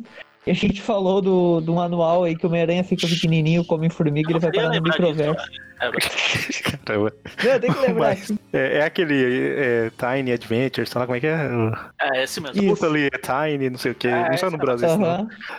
Ainda bem, abriu a mãe. É, que mais? Coisas que todo mundo gosta e a gente não. É, Formatinho? Eu anotei aqui. Formatinho é uma coisa que todo mundo elogia. E, tipo assim, não é que eu não goste. Eu tenho um monte de formatinho aqui, mas não é melhor que formato americano. Não, nem ferrando. Saber que não é melhor, não, mas. Ah, eu gosto de formatinho porque grande parte das histórias do Aranha da fase que eu mais gosto saíram nele, mas não é Mas- o formato em si que eu gosto, eu gosto das Ah, histórias. mas eu já vi um monte de gente falando que não, porque o formatinho era melhor, porque Ah, o texto ficava mais conciso, eles cortavam o que não precisava, sabe? Tipo, não, cara. É, aí eu fica- acho que a gente é preguiçoso que as histórias. quer ver Não, figura, não. né? Não quer Passa ler, quer, quer, quer as figuras. né? Formatinho agora. Formatinho, tipo assim, as histórias que saíram na época do formatinho são legais, mas o formato em si não é legal. Era uma Vamos- necessidade de vamos- mercado, né? Mas Vamos. Nem tudo que saiu era legal, tá? É, eu ia citar sim. isso, tipo, o- todo mundo Sim. fala, Homem-Aranha, anos 80, é a melhor fase dos quadrinhos e tal. Eu concordo que, tipo, é a fase que mais tem histórias boas, mas tem uma história dessa época, por exemplo, que eu deixei só de exemplo, que, tipo, nem tudo. Essa história, por exemplo, ela é muito aclamada, todo mundo ama e Peraí, fala. peraí, silêncio. O O Everton vai falar mal de uma coisa antiga. Fala. Então, eu vou falar de uma história que ela é do Peter David, que é um dos meus roteiristas favoritos. Meu Deus do céu. 2099, né? Alguém vai lá na casa do Everton e vai desmaiar. É, o nome da história é Uma Aranha Suburbana. Todo mundo aqui nesse podcast deve Ah, gostar, não, não. eu não gosto. Agora sou eu. Tipo, eu falei, é, é uma história que eu não curto. Eu acho, eu acho que a ideia de fazer uma história cômica do Aranha, assim, de vez em quando, é interessante. E tem várias que, que eu concordo que deram certo. E essa, tipo, todo mundo ama e adora, mas como o tema do programa é esse, eu tenho que falar. Tipo, eu considero uma história, assim, bem, sei lá, um pouquinho abaixo da média. Até eu acho ela meio ridícula, sabe? Eu sei que o propósito é esse, mas eu não, não gosto, sabe? Eu acho acho meio irreal, assim, o Aranha ficar sofrendo em um subúrbio, sei lá. eu Meu Deus, meio- alguém chama os pais desse garoto. Como é, como é que desconecta a pessoa aqui mesmo? Peraí. Eu falei, é tipo, é essa realmente, eu acho que todo mundo, eu nunca vi ninguém falar mal dessa história, sabe? E eu não sou tão fã dela, assim, sei lá. Aí, Maurício. Aí, Maurício. Maurício no início do programa. Eu acho que não vai gerar muita discussão, porque todo mundo aqui tem um gosto mais ou menos parecido e tal. Aí. E olha aí, ó, é uma história dos anos 80 que saiu no formatinho, na fase do uniforme negro ainda, que eu gosto muito dessa fase, e sei lá, uma história que pra mim, sei lá, não é do meu gosto assim mesmo, é bem particular, sabe? Ela não é uma história ruim, mas eu acho abaixo da média, porque pra mim ela é uma história que ela força um pouquinho pra ser engraçada, sabe? Ela Tipo, o Aranha sofrendo porque o cachorro tá correndo atrás dele, essas coisas meio, sei lá. Eu acho, eu acho ela meio. o, palhaçada, o aranha, é encoxado lá pelo pai de família. Pelo... É, tipo, essa cena, ela é engraçada, mas ela é, é tipo, sei lá, cara, essa história não me desce tanto, assim, eu gosto do Peter David, eu gosto do Bob McLeod, que é o, o cara que desenha essa história, eu gosto da fase, eu gosto da história que vem antes dela, provavelmente eu gosto muito da história que vem depois dela, mas dela, sei lá, não gosto. Provavelmente. Ela é um filler. É um filler da. da... É um filler mesmo, é tipo o Goku aprendendo a dirigir, sabe, só que aquele lá eu acho, acho legal até. Meu Deus, não! não! É, falando ainda do, do formatinho, a minha relação com o formatinho é a seguinte, né? Ah, as histórias que eu gosto, tenho elas em formatinho e tudo mais, mas se elas saírem em encadernado, capa dura, aí eu vou lá e compro encadernado e mantenho o formatinho aqui. Se um dia eu passar aperto, precisar de espaço, alguma coisa, eu me desfaço do formatinho e mantenho a, a história que eu quero no encadernado, porque o, o formato dela é bem melhor. Ah, sim. Formato americano, o original dela, né? Todos os originais. Porque nem só a gente fala do formato americano, mas tem história de todos os formatos. O formato que ela saiu originalmente é sempre melhor que é como foi pensado, foi estudado para aquele formato, para Sim, sim. os textos para caber no balão e tudo. É, o, o negócio E, aí e- que. e aproveitando que eu puxei aqui o- a ideia do encadernado, eu ia falar. Coisa que eu vejo o pessoal, no geral, gostando e tudo mais, é a famosa coleção de lombadas. Lombadeiros. Lombadeiros da bomba. Eu ia falar que, na verdade, não é nem o tema do programa em si, mas uma coisa que me incomoda muito. Tipo assim, o pessoal na internet coloca uma coisa. Não é que coloca uma coisa na cabeça, mas tipo assim, sei Chapéu. lá. Vamos supor que. Cara, eu não vou pensar em nenhum exemplo específico. Vamos Pelo falar da. que da- Pelo jeito que não coloca na cabeça é o Eric. Né, porque eu ia tentar pensar num exemplo aleatório aqui, mas vamos usar o exemplo da lombada mesmo. Tipo assim, tem várias pessoas que estavam comprando a coleção da Salvati lá só pra completar a lombada, não sei o que e tal, e por algum motivo as pessoas se doem porque quem, por quem tava fazendo isso, sendo que o dinheiro era da pessoa, né? Mas beleza, tipo assim, a pessoa tava comprando só pra, comprar, só pra completar a lombada e no que é, pra quem não, não sabe do que a gente tá falando, né? As revistas da Salvati, elas formavam uma imagem, né? Quando você colocava todas lado a lado, a lombada, que pra quem não sabe que é, ouça o programa que a gente comentou sobre termos de quadrinhos e tal, ela ia formando uma imagem. E aí várias pessoas é, compravam revistas que às vezes ela nem compraria ou alguma coisa assim, só pra ficar com a lombada perfeita, né? Com o desenho. E as pessoas se incomodaram com isso, porque se você compra, você tem que ler, né? E aí eu vou te xingar porque você tá comprando e não tá lendo, enfim. É, e aí ficou padronizado o termo lombadeiro. Beleza. E aí uma coisa que me incomoda muito é tipo Lombadeiro assim. minha gente. uma coisa que me incomoda muito é que, assim, qualquer coisa que a pessoa for reclamar que tenha uma lombada envolvida, mesmo que a pessoa tenha razão, sempre vai ter gente nos comentários falando, ah, lombadeiro, não sei o quê. Esse tipo de coisa sempre me incomoda, sabe? Tipo assim, a pessoa, ela não, não tá aberta mais ao, ao discurso, ao, ao debate. Ela vai xingar o cara de à lombadeiro. internet, né? É, é, a tipo, internet. é tipo o cara falar, sei lá, falar mal de governo X e vão te falar que você é do partido Y, sabe? Ah, você é do partido Y, você tá falando. Se eu não tô enganado, É isso. O Eric Larsen postou uma imagem no Twitter esses dias sobre uma lombada errada que ele que, de uma revista lá. Ele Ah, falou assim: não. ah, por, que- por que, que não tem padrão nessas coisas? Não sei, Eu não lembro o que, que ele falou direito. Se fosse no Brasil, com certeza ia estar o povo, ah, lombadeiro. tipo assim, cara, a pessoa, a pessoa tem direito de reclamar da- das, de erros, né? Não tô falando de bobeira, não, né? Coisa que é errado mesmo, sabe? Tipo assim, é, tem um lote de revistas de A Queda do Morcego, que a edição 2 saiu, tipo, uns 5 milímetros mais alta, sabe? Dá tipo um degrau. É um erro, sabe? Tipo, a pessoa pode reclamar. Aí o povo, ah, lombadeiro. Enfim. Não, o caso que eu reclamei aqui da. é, eu não quero ser fiscal de dinheiro alheio nem nada. Pessoas, se ela quiser, ela compra 60 edições lá que ela acha vai ficar bonita na estante. Eu não tenho nada a ver com isso. Eu não gosto desse sistema de lombada, porque assim, a ideia de você ter uma coleção e deixar organizadinha é tipo, você conseguir depois achar a edição que você quer fácil. E principalmente na, do, na coleção do Homem-Aranha, eles não, não colocam nenhum sinal de qual história que é ali. Então, assim, você não, não tem o número da edição, você não tem o nome da, da- do encadernado que tem ali na lateral, não tem nada, só tem tipo uma arte lá que vai ficar bonita da estante, e na minha nem fica porque eu não me dei o trabalho de comprar todas. eu odeio esse sistema de lombada de formar arte bonitinha, porque eles valorizam a arte e não, tipo, que número da, da edição que eu tô pegando, ou que história é essa? Essa aqui que é a, a terceira aqui na ordem da minha estante. É a morte da Jindy Wolf ou é a a, sei lá, Tormento. Eu não sei, eu tenho que ficar toda hora pegando pra ver a capa e achar a edição que eu tô querendo. Isso é uma merda. Não, e podia, podia pelo menos ter um nome, né? Eu concordo completamente com o que você tá falando. Normalmente, na, na Salvat lá, capa preta que saíram, ela tinha tipo um desenhinho da história. Então, se você Sim, sim. soubesse que aquela arte é da história, beleza, te ajuda a localizar. Tem uma coisa que não é necessariamente que todo mundo gosta e eu não. É uma coisa que todo mundo gosta, eu já vi pessoas falando que não. Que é justamente o, o sistema de encadernados capa dura, sabe? Tipo assim, não, pra que isso, tal? É só pra encarecer os quadrinhos, tá? Eu É a- pra- Eu acho que ah, banalizou muito. Capa dura pra uma ou outra edição, tudo bem. Agora os caras lançam, sei lá, uma edição semanal ou aleatória. Capa dura. Formatinho, capa dura. E aquela coisa que É, hoje em dia foto tá é capa dura, é capa dura. E é só É, pra é- encarecer mesmo. Sim, não, é verdade. E aqui tem muita coisa que antigamente sairia em encadernado capa dura. Então, Ah, esse, essas coleções de, 50 de preta, vermelha da, da Salvat mesmo, um monte de coisa ali não merecia, não precisa sair em capa dura. Tá lá só porque é a coleção capa dura. É um monte de coisa ali, não merecia nem ter saído pra início de conversa. Não, tá, sair uma capa cartão, capa normal, assim, não encadernada, até vai, vai.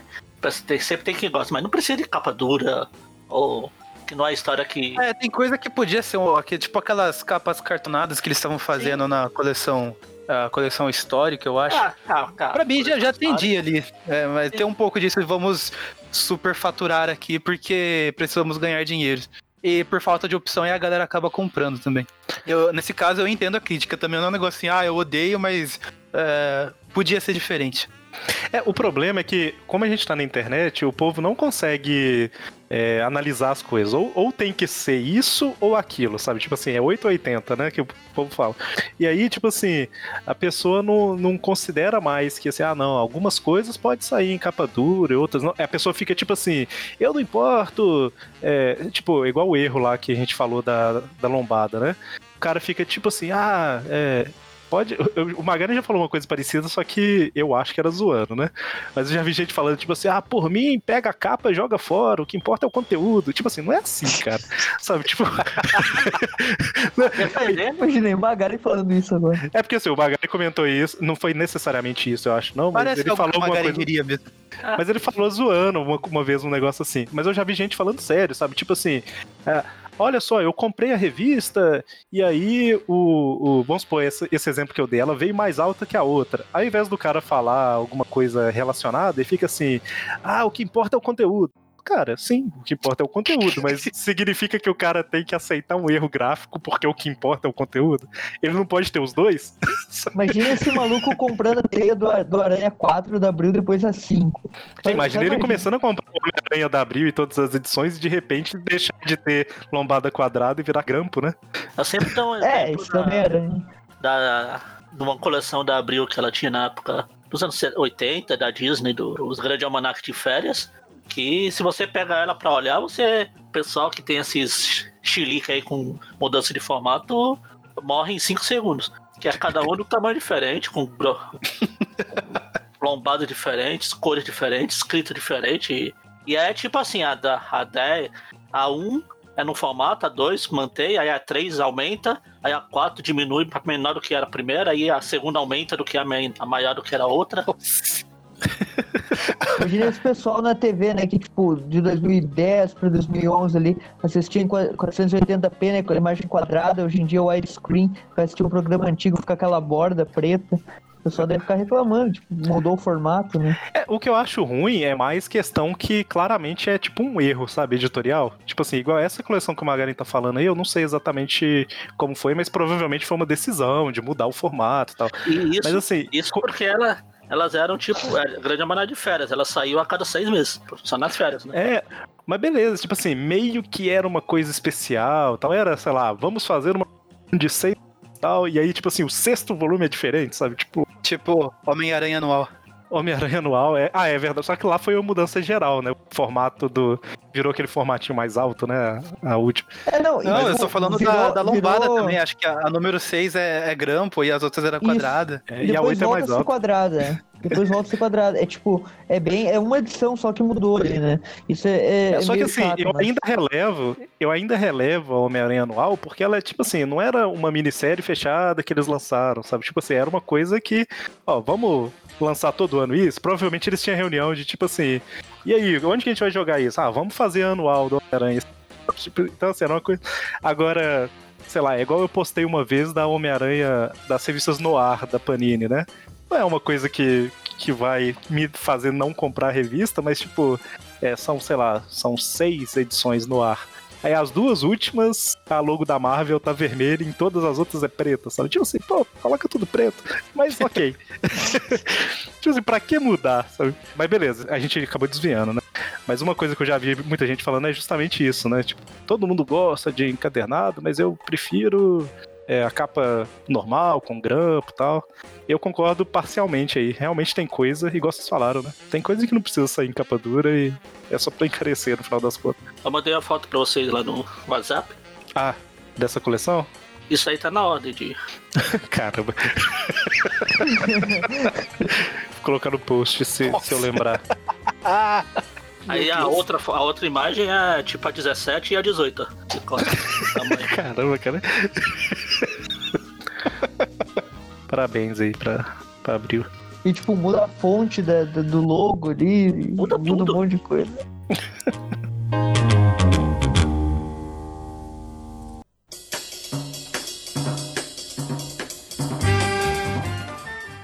Eu, eu quero puxar um, um agora aqui.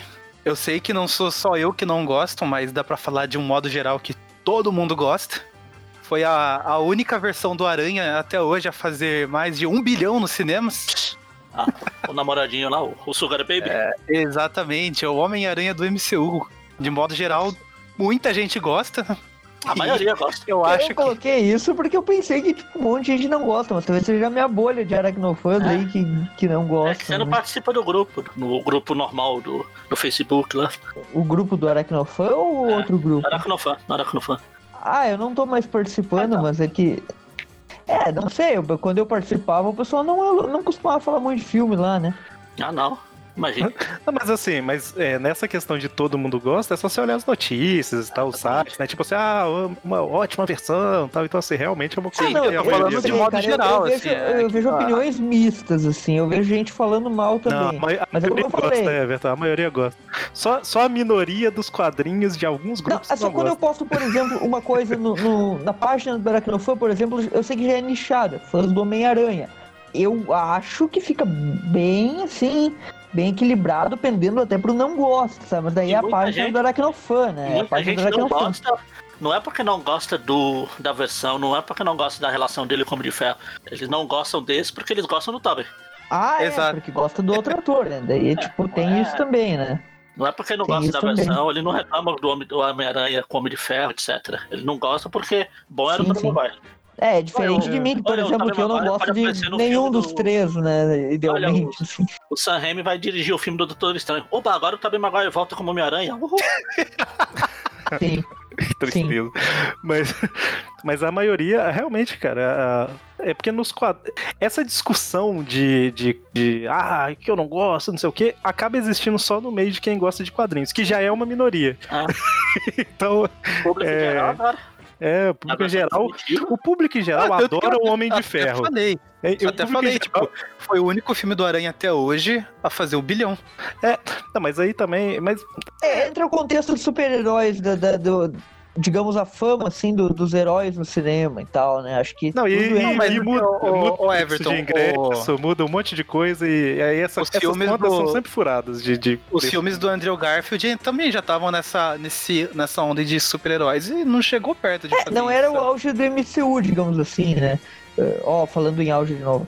Mas era, era a época do, do Dark Knight ali, né? O Homem-Aranha 3 também pegou. Tipo, eu sei que, que tipo, eu concordo que esse filme ele tem seus méritos em, em vender e tal.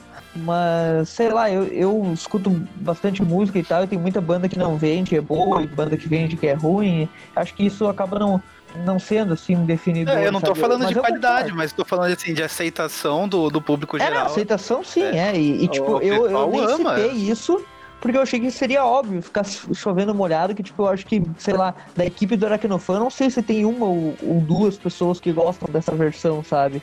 A gente até vê É, na verdade, outro eu acho que na equipe, na equipe, se pegar assim, tem gente que não gosta e tem gente que, tipo assim, não é a favorita, sabe? Mas não significa Gosta que não com gosta. ressalvas. É, eu É, lembro do Mike, eu acho que o Mike meio que, tipo, Não, mas eu, é neutro, assim. não, mas né? assim, eu não, eu não gosto muito da relação do- desse Homem-Aranha com o Homem de Ferro, mas como filme eu acho os filmes legais também, sabe? Então, assim, o do Mistério eu achei legal tal. Mas, enfim, é, é o melhor, a melhor versão do Homem-Aranha? Não, tipo, das três caracterizações é a que eu acho pior. Mas achar pior não significa que eu acho ruim, entendeu? Só acho, significa que eu acho as outras duas melhores. É que o pessoal tem essa questão, né? Tipo assim, você gosta de vermelho ou azul? Eu gosto de azul. Sério? Por que você odeia o vermelho? Não é isso. né? A galera tem uma necessidade de escolher partido, sabe? Tomar partido. E, enfim. Você Mas- usou o pior, o pior exemplo de cores pra falar de escolher partido. Ninguém se importa com futebol, mano. Não, não falando de futebol. Falando de de Ah. Nossa. Nossa, Deus. E o pior é que eu tô assistindo The Man in the High Castle lá, que tem os nazistas e tal. Eu deixei pra lá. eu ia falar que a maioria do, do, do público em geral adora o Homem de Ferro, né? Então, assim, é quase impossível eles não gostarem desse Homem-Aranha, que é ligado ao Homem de Ferro. Eu não acho que é nem só o Homem de Ferro. A gente chegou num momento da, das produções da Marvel Studios que qualquer coisa que eles fizeram o pessoal tá aceitando. Tipo, todo mês sai o filme da Marvel Studios, todo mês é o pessoal saindo, não, é o melhor filme da Marvel. e, e, assim, é a mesma coisa com, com esse Homem-Aranha, sabe? É, ele, eu acho que a- acaba ajudando a aceitação dele, a presença do Homem de Ferro ali. E o selo Marvel Studios, que por si só o pessoal já assume com, com um selo de qualidade, sabe? Mas é só isso. se lembrar, é só Não se é lembrar isso. de. Mulher Maravilha quando saiu o filme, tipo, as comparações, nossa, é tão bom que parece um filme da Marvel. Mas não é só isso. O pessoal já vai predisposto a gostar. Sim. Você pode ser um filme meia boca, pode ser um filme chato, mas o pessoal, ah, não, é, é Marvel, é bom. O que não era da Não, Marvel. e o marketing, né? O marketing, tipo, fotos pipocando no timeline toda hora, eh, todo mundo falando, celebridades comentando, tipo, acaba que fica uma. O hype, assim, se cria, né? E muitas vezes não justifica a qualidade. Tipo, eu acho esse Homem-Aranha sem peso nenhum esse filme. Ele é completamente. É um, é um filme completamente assim, sem, sem uma mensagem. Ele é um filme, tipo, que é, só existe ali, sabe? É tipo uma Marvel Up, assim. é- Ele é uma, Mas eu acho que o pessoal gosta, sabe por quê? Eu acho que o pessoal gosta porque é um filme leve, sabe? Tipo assim, é um filme mais divertido sem tanta preocupação, sem É, muita. não, não tipo tem assim, propósito nenhum, né? é tipo uma Marvel Up, ela não tem nada, é divertidinho, lê ali, passou o tempo, tchau, nunca mais, É, não, mas eu não acho- tem uma, mas eu acho que, que marcou o- o filme, sabe? Mas, mas isso que eu tô querendo dizer, eu acho que o que o pessoal gosta desses filmes do, do MCU do Homem-Aranha é justamente o clima do filme, sabe? Tipo assim, é um filme mais divertido, mais leve, mais de tipo assim, ah, ele com amigo, ele não sei lá o que e tal. E isso, é, isso eu acho que é uma coisa que atrai também no filme, sabe? Isso é, é, é uma característica do filme. Não é tipo assim, nossa, eu tenho que encontrar o assassino de não sei o que. Não, é tipo assim, ah, vou é, não, numa viagem pela Europa. acontece, né? Tipo, É, Então, qual, qual que é o desenvolvimento em dois filmes do, do, do Ned Leeds, entre aspas, que na verdade Então, não é Ned Leeds, Mas né? aí que O que, que, tá, o que, tipo que ele assim, fez? Da onde que ele foi pra onde, sabe? Qual que é esse- a- o crescimento dele? O que, que ele, Mas é isso que eu o tô que, que ele falando, recebeu tipo- de um filme pro outro? Nada. Mas é, isso, mas é isso que eu tô falando, ele não precisa crescer, tipo assim. Cresceu pros lados. Mas eu tô falando assim, é esse, esse é o ponto. É um tipo de filme em que os personagens não precisam desse desenvolvimento, sabe? Isso que é ser um filme leve, sabe? Então, assim, é, o pessoal gosta também. É, o- é o Não, tipo o de problema filme. pra mim não é nem o filme ser leve, é aquele negócio que todo mundo fala, ah, porque não tem grandes consequências, tá? Não precisa disso. Ah, o meu maior problema é, tipo, o quão raso eles deixaram o personagem do Peter barra Homem-Aranha, sabe? Vazio, Sim, né? é. Ele, ele é muito vazio, ele é- cara, é tão raso quanto uma poça d'água secando no asfalto. E, e não, e não precisa ser vazio pra ser simples e leve. Por exemplo, ah, deixa eu pensar.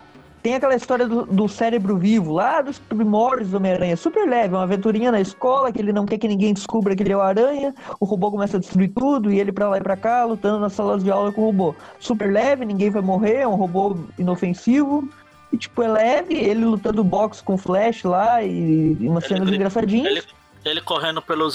pela. Pela, pelos corredores. Corredores. Meu Deus, ele não pode descobrir que eu sou o Peter Parker. Exatamente. E, tipo, é uma coisa super ingênua, assim, e, e leve, mas que ao mesmo tempo não é vazia, sabe? Porque tem aquela coisa, pô, se eles descobrirem que eu sou Homem-Aranha, vai acontecer tal coisa, a a minha tia não pode saber e tal, tem todo um, um negócio, sabe? Agora, esse filme eu acho que ele chega a um ponto de ser leve que, tipo, não interessa o que acontecer, ah, tem o Tony Stark, ele vai salvar o mundo, É, ah, e é tipo- Vingadores. nada acontece feijoada, sabe? Porque assim, qualquer Sim. coisa ali que podia virar um, um, um ponto de drama ali, alguma coisa pro personagem, se resolve de uma maneira muito fácil, de um jeito que tá tudo bem pra ele. Então, tipo, no primeiro filme, ah meu Deus, o Peter ficou preso lá naquele, naquele lugar secreto e ele vai Ah, é perder verdade. as Olimpíadas da, da escola lá. Aí ele, tipo, faltou, sai. chega lá. Ô, ô, Peter, você faltou aqui? Ah, é que eu me perdi. Ah, beleza, tudo bem. Aí, meu Deus, a Tia May não, não pode saber que eu sou Homem-Aranha. Ela descobre. No segundo filme a gente vê que, ah, tá, tá tudo bem. Sabe?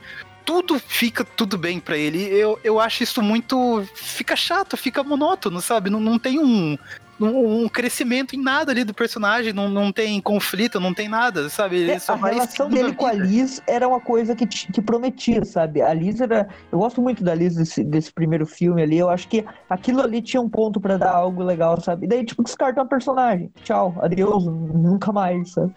Era uma personagem muito profunda pro filme. Exato. Mas é, saindo um pouquinho do filme e, e voltando para os quadrinhos, eu acho que tem um, é, uma série de quadrinhos que eu acho que todo mundo praticamente gosta, mas que eu citei lá no início, que eu até falei no Ultimate lá pro Maurício, né? Sem querer ofender aí, Maurício. Mas é que o Ultimate Homem-Aranha, o, o- do Peter David, do, do Bendis, com o Mark Bagley, é uma coisa que, tipo, eu, eu tenho. Ó, o Magari já tá dormindo. Ele tá provando que, tipo, tem mais gente que não gosta não ser eu, né? Eu tenho, compro essas edições. Ah, eu leio, acho ok, eu gosto do jogo, eu gosto da, da algum, algumas coisas do- dos traços, agora da falou história. que não gosta. É, não, é isso que eu vou, que eu vou comentar. O que eu não gosto do, do Aranha Ultimate é o Aranha Ultimate, o personagem. Pra mim, o Aranha Ultimate, o Peter Parker Ultimate, tipo, ele é podre, sabe? Ele é muito, muito chato, ah, ele é muito emotivo, assim, muito mais do que, o, do que o Peter Parker comum, sabe? Ele é, ele é dramalhão total, ele, ele tem um corte de cabelo ridículo, ele... Ele é. ah, Nossa, primeiro, eu quero lembrar de um, de um certo usuário da comunidade do Orkut que tinha o apelido de Justin Bieber. Eu não vou citar, mas está presente entre nós. Não conheço. Eric, é você? Segundo, é o que falamos da Gwen, aquele Peter. Eu também não gosto, não sou muito fã, mas eu vou falar porque eu não gosto assim. Mas aquele Peter é o Peter adolescente, o adolescente dos Exato. anos 2000, é aquilo ali. Você É, fala de dramalhão. Ele, ele representa o adolescente dos anos 2000. Você fala de dramalhão. É verdade. Você fala de dramalhão. Tira a nostalgia, tira o negócio de elogiar coisa antiga. Vai ler o Peter do, do Steve Ditko, o Stan Lee. Assim, Aquilo é pra só que você eu se acho que. cortar, é, querer cortar os pulsos a cada cinco páginas. Sim, Você sim, só que ele- eu acho que ele tinha nuances, sabe? história, "Ah, meu Deus, minha vida é uma bosta. Claro, ele era-. Ele era pessimista e tal, mas ele tinha seus momentos de arrogância, ele tinha seus momentos de, de piada, É, ele tinha seus também. momentos e tal. Esse Peter, ele até tem alguma- algumas piadas e tal, mas eu acho ele como Peter mesmo, assim, nem, nem tanto como Aranha. Como Aranha ele é até ok, mas como Peter, ele é muito, assim, emo, sabe? Na Não, é palavra, um na, na origem do- da palavra, sabe? Ele é, É um emo mesmo, assim. Ele é o adolescente dos anos 2000. É, que tá Assim como escutando esse- fone de ouvido lá com, Que, que, com é, uma que música. justamente é o propósito, né? Que é, É, que adaptar as histórias pros anos Exatamente. 2000. Eu não gosto. quer dizer, Não é que eu não gosto, eu não gosto dessas histórias que a, a proposta. A propo- proposta. A proposta propósita. dele. A pro- pro- proposta, cara. A proposta dele. Pró- era de- próstata? A próstata a dele? próstata, a próstata. Eu não não sei a próstata dele, mas. a proposta dele era ser o Peter pra nova geração, pro, pro pessoal que não leu Homem-Aranha ter uma porta de entrada, conhecer o personagem e tal. Isso ótimo, beleza, tudo feliz e maravilhoso. Aí depois, no universo meio-meio, eles começaram a fazer a mesma coisa, transformar o Peter, apagar tudo que ele tinha pra ser uma porta de entrada. Por isso que eu comecei a chamar de É. Ultimate, exatamente por isso, porque ele não tinha mais propósito. Os dois Peter já eram adolescente. A diferença é que um era adolescente de verdade, o outro era o cara de, de 40 anos agindo como adolescente. É, não, e daí isso eu nem menciono porque isso eu acho que a maioria já não gosta, né? A fama do Aranha dos 2000, acho que em geral não é, não é boa. Mas, mas, assim, esse Peter Ultimate, eu vejo a maioria das pessoas elogiarem as histórias. Realmente, eu, eu- como eu te falei, eu compro essas histórias, eu tenho elas aqui, eu tenho a coleção Marvel Millennium. ah, eu acho que tem muitos pontos positivos, mas o personagem em si me irrita. E, e eu acho que, assim, olha, ele morreu num ponto, que, ali em 2011, nas histórias mais ou menos, né? 2012, quando o Miles assumiu, que eu gosto bastante do Miles, eu acho que o Peter morreu criança ainda, morreu muito. Morreu sem ter evoluído nada, sabe? Ele muito crianção, muito chorão, da mesma maneira que iniciou, ou seja, ele passou a tocha pro Miles sem ter. sem ter uma. Um nome assim pra ele, sabe? Ah, ele se sacrificou e tal, não sei o quê. Mas ele ainda era uma criancinha no colo do Capitão América quando ele morreu. Tipo, ele não era o herói que cresceu, sabe? Ou seja, ele não. Ele ficou 10 anos estacionado. Agora, Ah, se tem que pegar o Homem-Aranha. tempo. Eu não sei, mas tem que ver quanto tempo passou pra eles lá, esses 10 anos. É, claro, foi pouco, foi muito pouco. É isso que, que tipo, eu achei arrastado, achei o desenvolvimento lento. A mesma coisa, o Miles tá indo pelo mesmo caminho. Ele é um personagem muito bom, Miles eu gosto dos quadrinhos Miles- dele. Mas morreu no universo lá quando o último. É, eu gosto dos quadrinhos dele, mas o Miles tá, tá quase completando 10 anos de, de personagem aí, falta um ano ou dois pra completar 10 anos. Mas o Miles ainda é um adolescente, ele não, não, não, não sei se chegou à faculdade ainda, acho que não, não, não sei como tá o ponto atual, mas eu acredito que ele esteja na mesma ainda.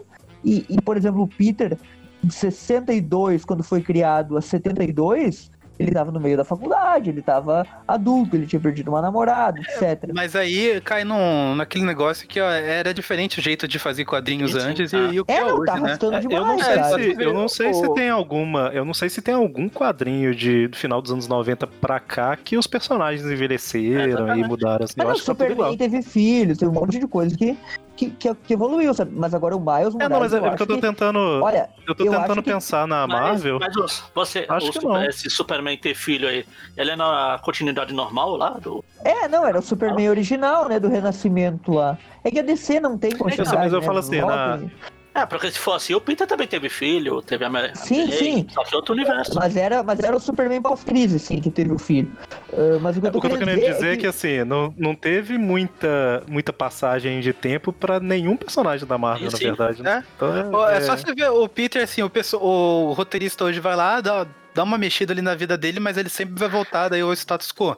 É, quando ele tava lá com as empresas Park, lá tudo rico, cheio da grana. Ah, faliu, agora ele precisa de novo trabalhar na Clarim Diário e tudo mais. Vão sempre ficar voltando nesse mesmo ponto que é que ficou definido como a essência do personagem. O personagem é isso. Então, provavelmente, o Miles, por muito tempo ainda, vai ser um, É. eterno adolescente, sabe? Isso é um problema dos quadrinhos, digamos assim, de, da Marvel de um tempo pra cá, porque se tu for pegar antes, na fase que, que a maioria da gente gosta, assim, o Peter teve seus trabalhos de. Até ali, digamos, na fase romitinha do auge que a gente zoa, ele tava numa crescente, digamos, na, na parte profissional dele. Ele foi professor. É, a tal. vida Aliás, dele o foi Disney, em frente. o cara que falou, depois disso. Depois disso, é, foi estacionando. Olha, eu tenho medo que daqui a 10 anos o Miles esteja na mesma, sabe? Daqui a 10 É, então, anos o é- Miles não esteja na faculdade ainda, cara. Se isso acontecer, tipo, 20 anos de histórias e o cara ainda é um adolescente no ensino médio, por favor. Então, não mas façam aí. isso, mas assim, se você envelheceu o Miles, você tem que envelhecer o mundo no universo Marvel. Então, assim, é uma coisa que não é exatamente um problema do personagem, sabe? até- Tipo assim. A não ser que você tenha o superpoder de, né, de controlar o seu, a sua própria idade, tipo o Franklin Richard, o, o filho do Dr. Connors. O Miles tá no universo padrão agora, não é? Ele não tá mais no Cara, Ultimate, ia né? falar, Então, assim, li, ele tá. eu li, se ele ainda pouca, eu li é. pouca coisa do Miles no universo padrão. E as poucas coisas que eu li, ele tá mais adulto que o Peter do universo padrão. Que não é muito difícil, né? Não, exatamente. É que Uma das só últimas histórias do Aranha que eu li, do que o que é uma que ele vai ensinar lá nos X-Men novinhos lá. O Peter tá um verdadeiro retardado mental ensinando. Sim. Parece um adolescente. Oh, é, eu chego na época que o Capitão América era o, o Sam Wilson. Ele chega pulando. Oh, deixa eu arremessar seu escudo, Capitão. O Steve deixava eu arremessar escudo. Ah, Eu não sei aonde é bem o cara que roteirizou isso, ele leu o quê, né? Tipo, o Homem-Aranha pedindo pra, pra reversar o Capitão América. Aonde que ele leu isso, né? É, depois, depois ele ficou emburrado no canto, porque não deixar. ah, não duvido. É que tem mais alguma coisa que vocês querem puxar ou a gente vai indo pro final aqui? Não, já Só falei pra- Eu fechei aqui. É, só pra fechar a minha aqui também, nem tem muito o que estender por, por isso, mas todo mundo na internet fica, ai, amo ver esses dois, não sei o que. Chato pra caramba, a dupla Homem-Aranha e Deadpool. Tem uma série Boa. aí do, do- dos quadrinhos dele. Concordo. Nossa, eu tive que ler por um tempo no, pra gravar os vídeos lá com o pessoal e, meu, era uma ou outra que ficava realmente engraçada e, e era uma história divertida. O resto, tipo, é o roteirista falando assim, meu Deus, como eu posso tornar essa história mais louca?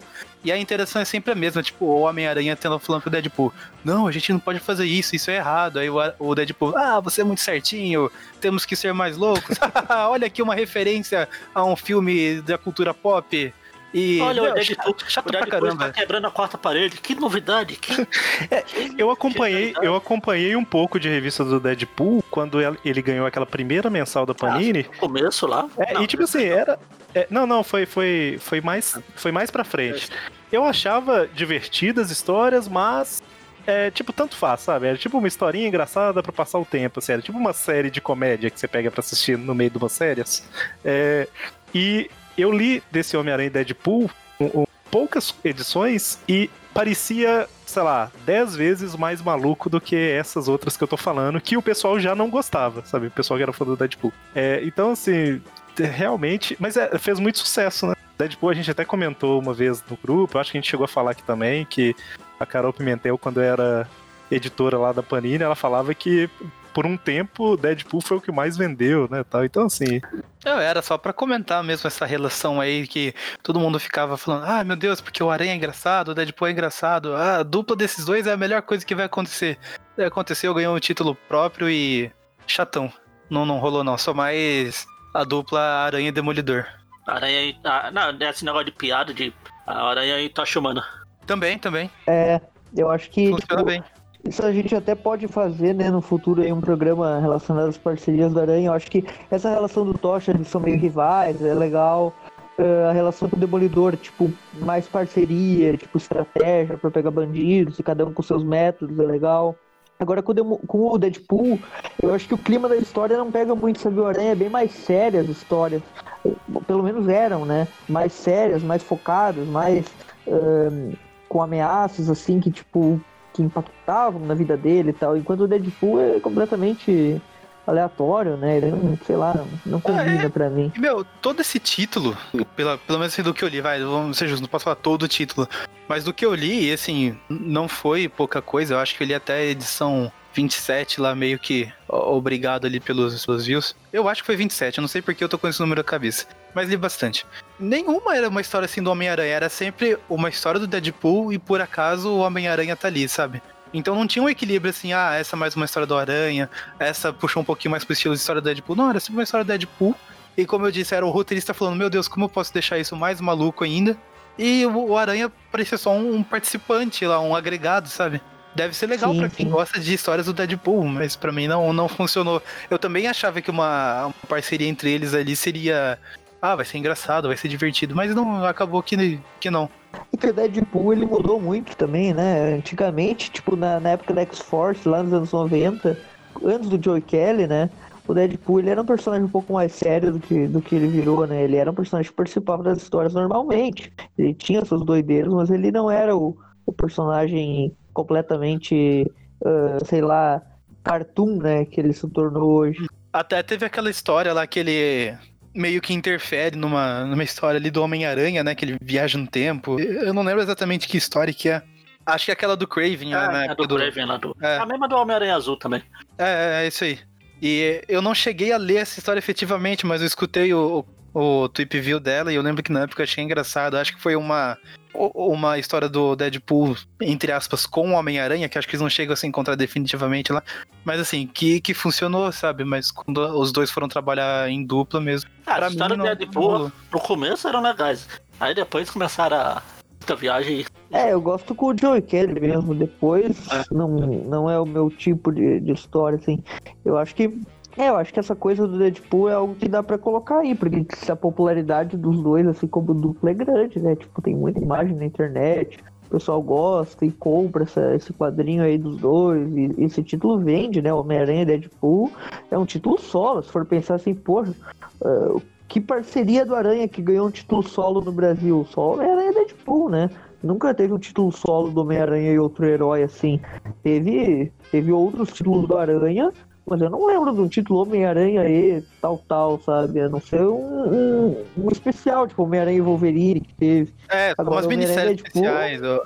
É, o Homem-Aranha e Deadpool era um título solo, né? E, e rendeu, né? Ou seja, o pessoal comprava, queria ver os dois no mesmo, no mesmo quadrinho. E você vê pela quantidade de fanarts que tem também na, na internet dos dois interagindo. Antes de ter esse título, efetivamente, eu acho que. Eu não sei se foi isso, mas eu- é um chute aqui. Eu acho que meio que a Marvel foi vendo, ô, você, vamos, vamos fazer um teste? Aí eles, ah, vamos. E aparentemente deu certo. Sim. É, eu acho que acaba entrando um pouco nisso também. E eu até anotei algumas outras coisas aqui, tipo, por exemplo, Guerra Civil, é uma coisa que todo mundo gosta, eu não gosto, dos quadrinhos. Eu não sei, não acaba não entrando tanto na questão Homem-Aranha, né? A participação do Aranha eu acho patética e conheço muita gente que não gosta também, mas a saga em si eu não gosto. Supremos, que eu já citei, tipo, também não, só aparece o Aranha em um quadrinho. Eu não gosto. Guerra Civil eu gostava. Aí eu fui reler. É, é ruim mesmo, tipo, não, não tem muita graça, personagens, personalidade distorcida, né? Quarteto Fantástico zoado. O que o que eu já falei no, no cast, que os caras tinham lá uma história aleatória, puseram o nome de todos os personagens no saquinho e foram sorteando. Quem é que vai ser esse aqui? Ah, tá. Aí o que saiu, saiu. Sim. É, esse negócio de personalidade distorcida, eu entendo a reclamação em cima disso, mas a Guerra Civil também acabou sendo meio que porta de entrada pra umas pessoas que foi uma saga que chamou bastante atenção na época. Eu Ah. acho que muita gente pegou ela fora de contexto ali, fora de contexto assim, não tava acompanhando o personagem há anos, mês a mês assim pra saber o que tava acontecendo. Então, quando assim, você pega ela isolada, ela é uma história legal. Eu, eu ainda gosto dela, eu- faz tempo que eu não, não releio. Mas eu, eu acho que ainda gosto dela, sim. A gente não citou uniformes aqui, né? Eu lembrei do Aranha de Ferro da Guerra Civil que o Magaren não gosta, né? E eu acho que a maioria gosta. Quero nem lembrar disso. Eu gosto dele mais do que a versão do MCU.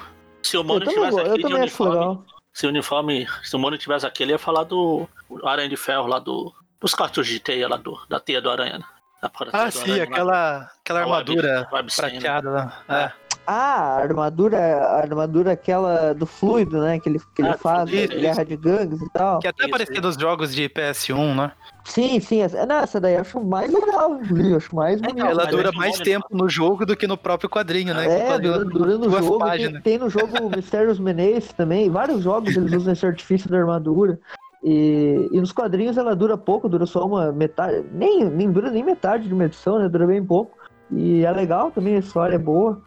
E, enfim, é- esse é um, eu, eu acho mais legal também que o, que o Aranha de Ferro da Guerra Civil, mas não acho necessariamente feio. Agora, um uniforme que todo mundo gosta do Aranha e que eu não gosto, não sei. Talvez seria mais fácil um que ninguém gosta, mas eu gosto, que é o 2211. Ninguém gosta. Ninguém Eu nem gosto. conhece isso aí. É, ninguém verdade. conhece. Eles não conseguem odiar o que eles não conhecem. É verdade, tem Olha, isso. né? olha que consegue. Maurício não tá na internet, não? Mas Ah, é o verdade, uniforme é da. Gwen Aranha, por exemplo, o uniforme da Gwen Aranha. Eu não acho grande coisa, tipo, eu acho legal o esquema de cores, assim, mas Ah, o da uniforme da... Gwen Aranha, né? Ai, Gwen. Acho que no meu caso só o uniforme negro. Não, tô zoando. Na minha, no meu caso, só o uniforme original. É, não, para.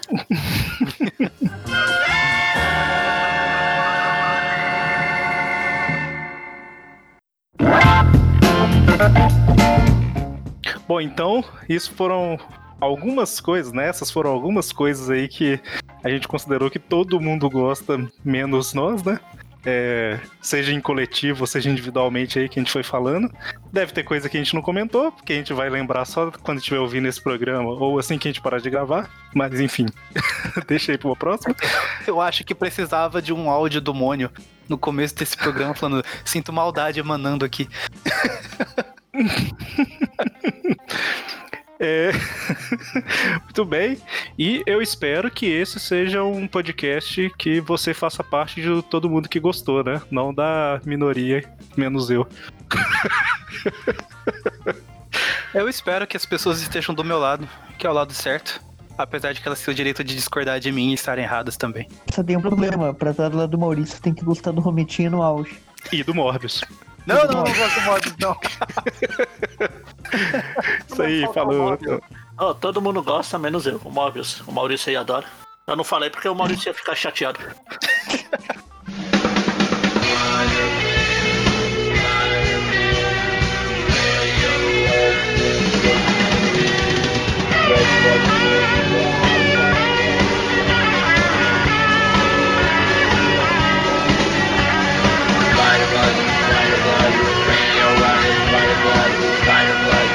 Spider-Man.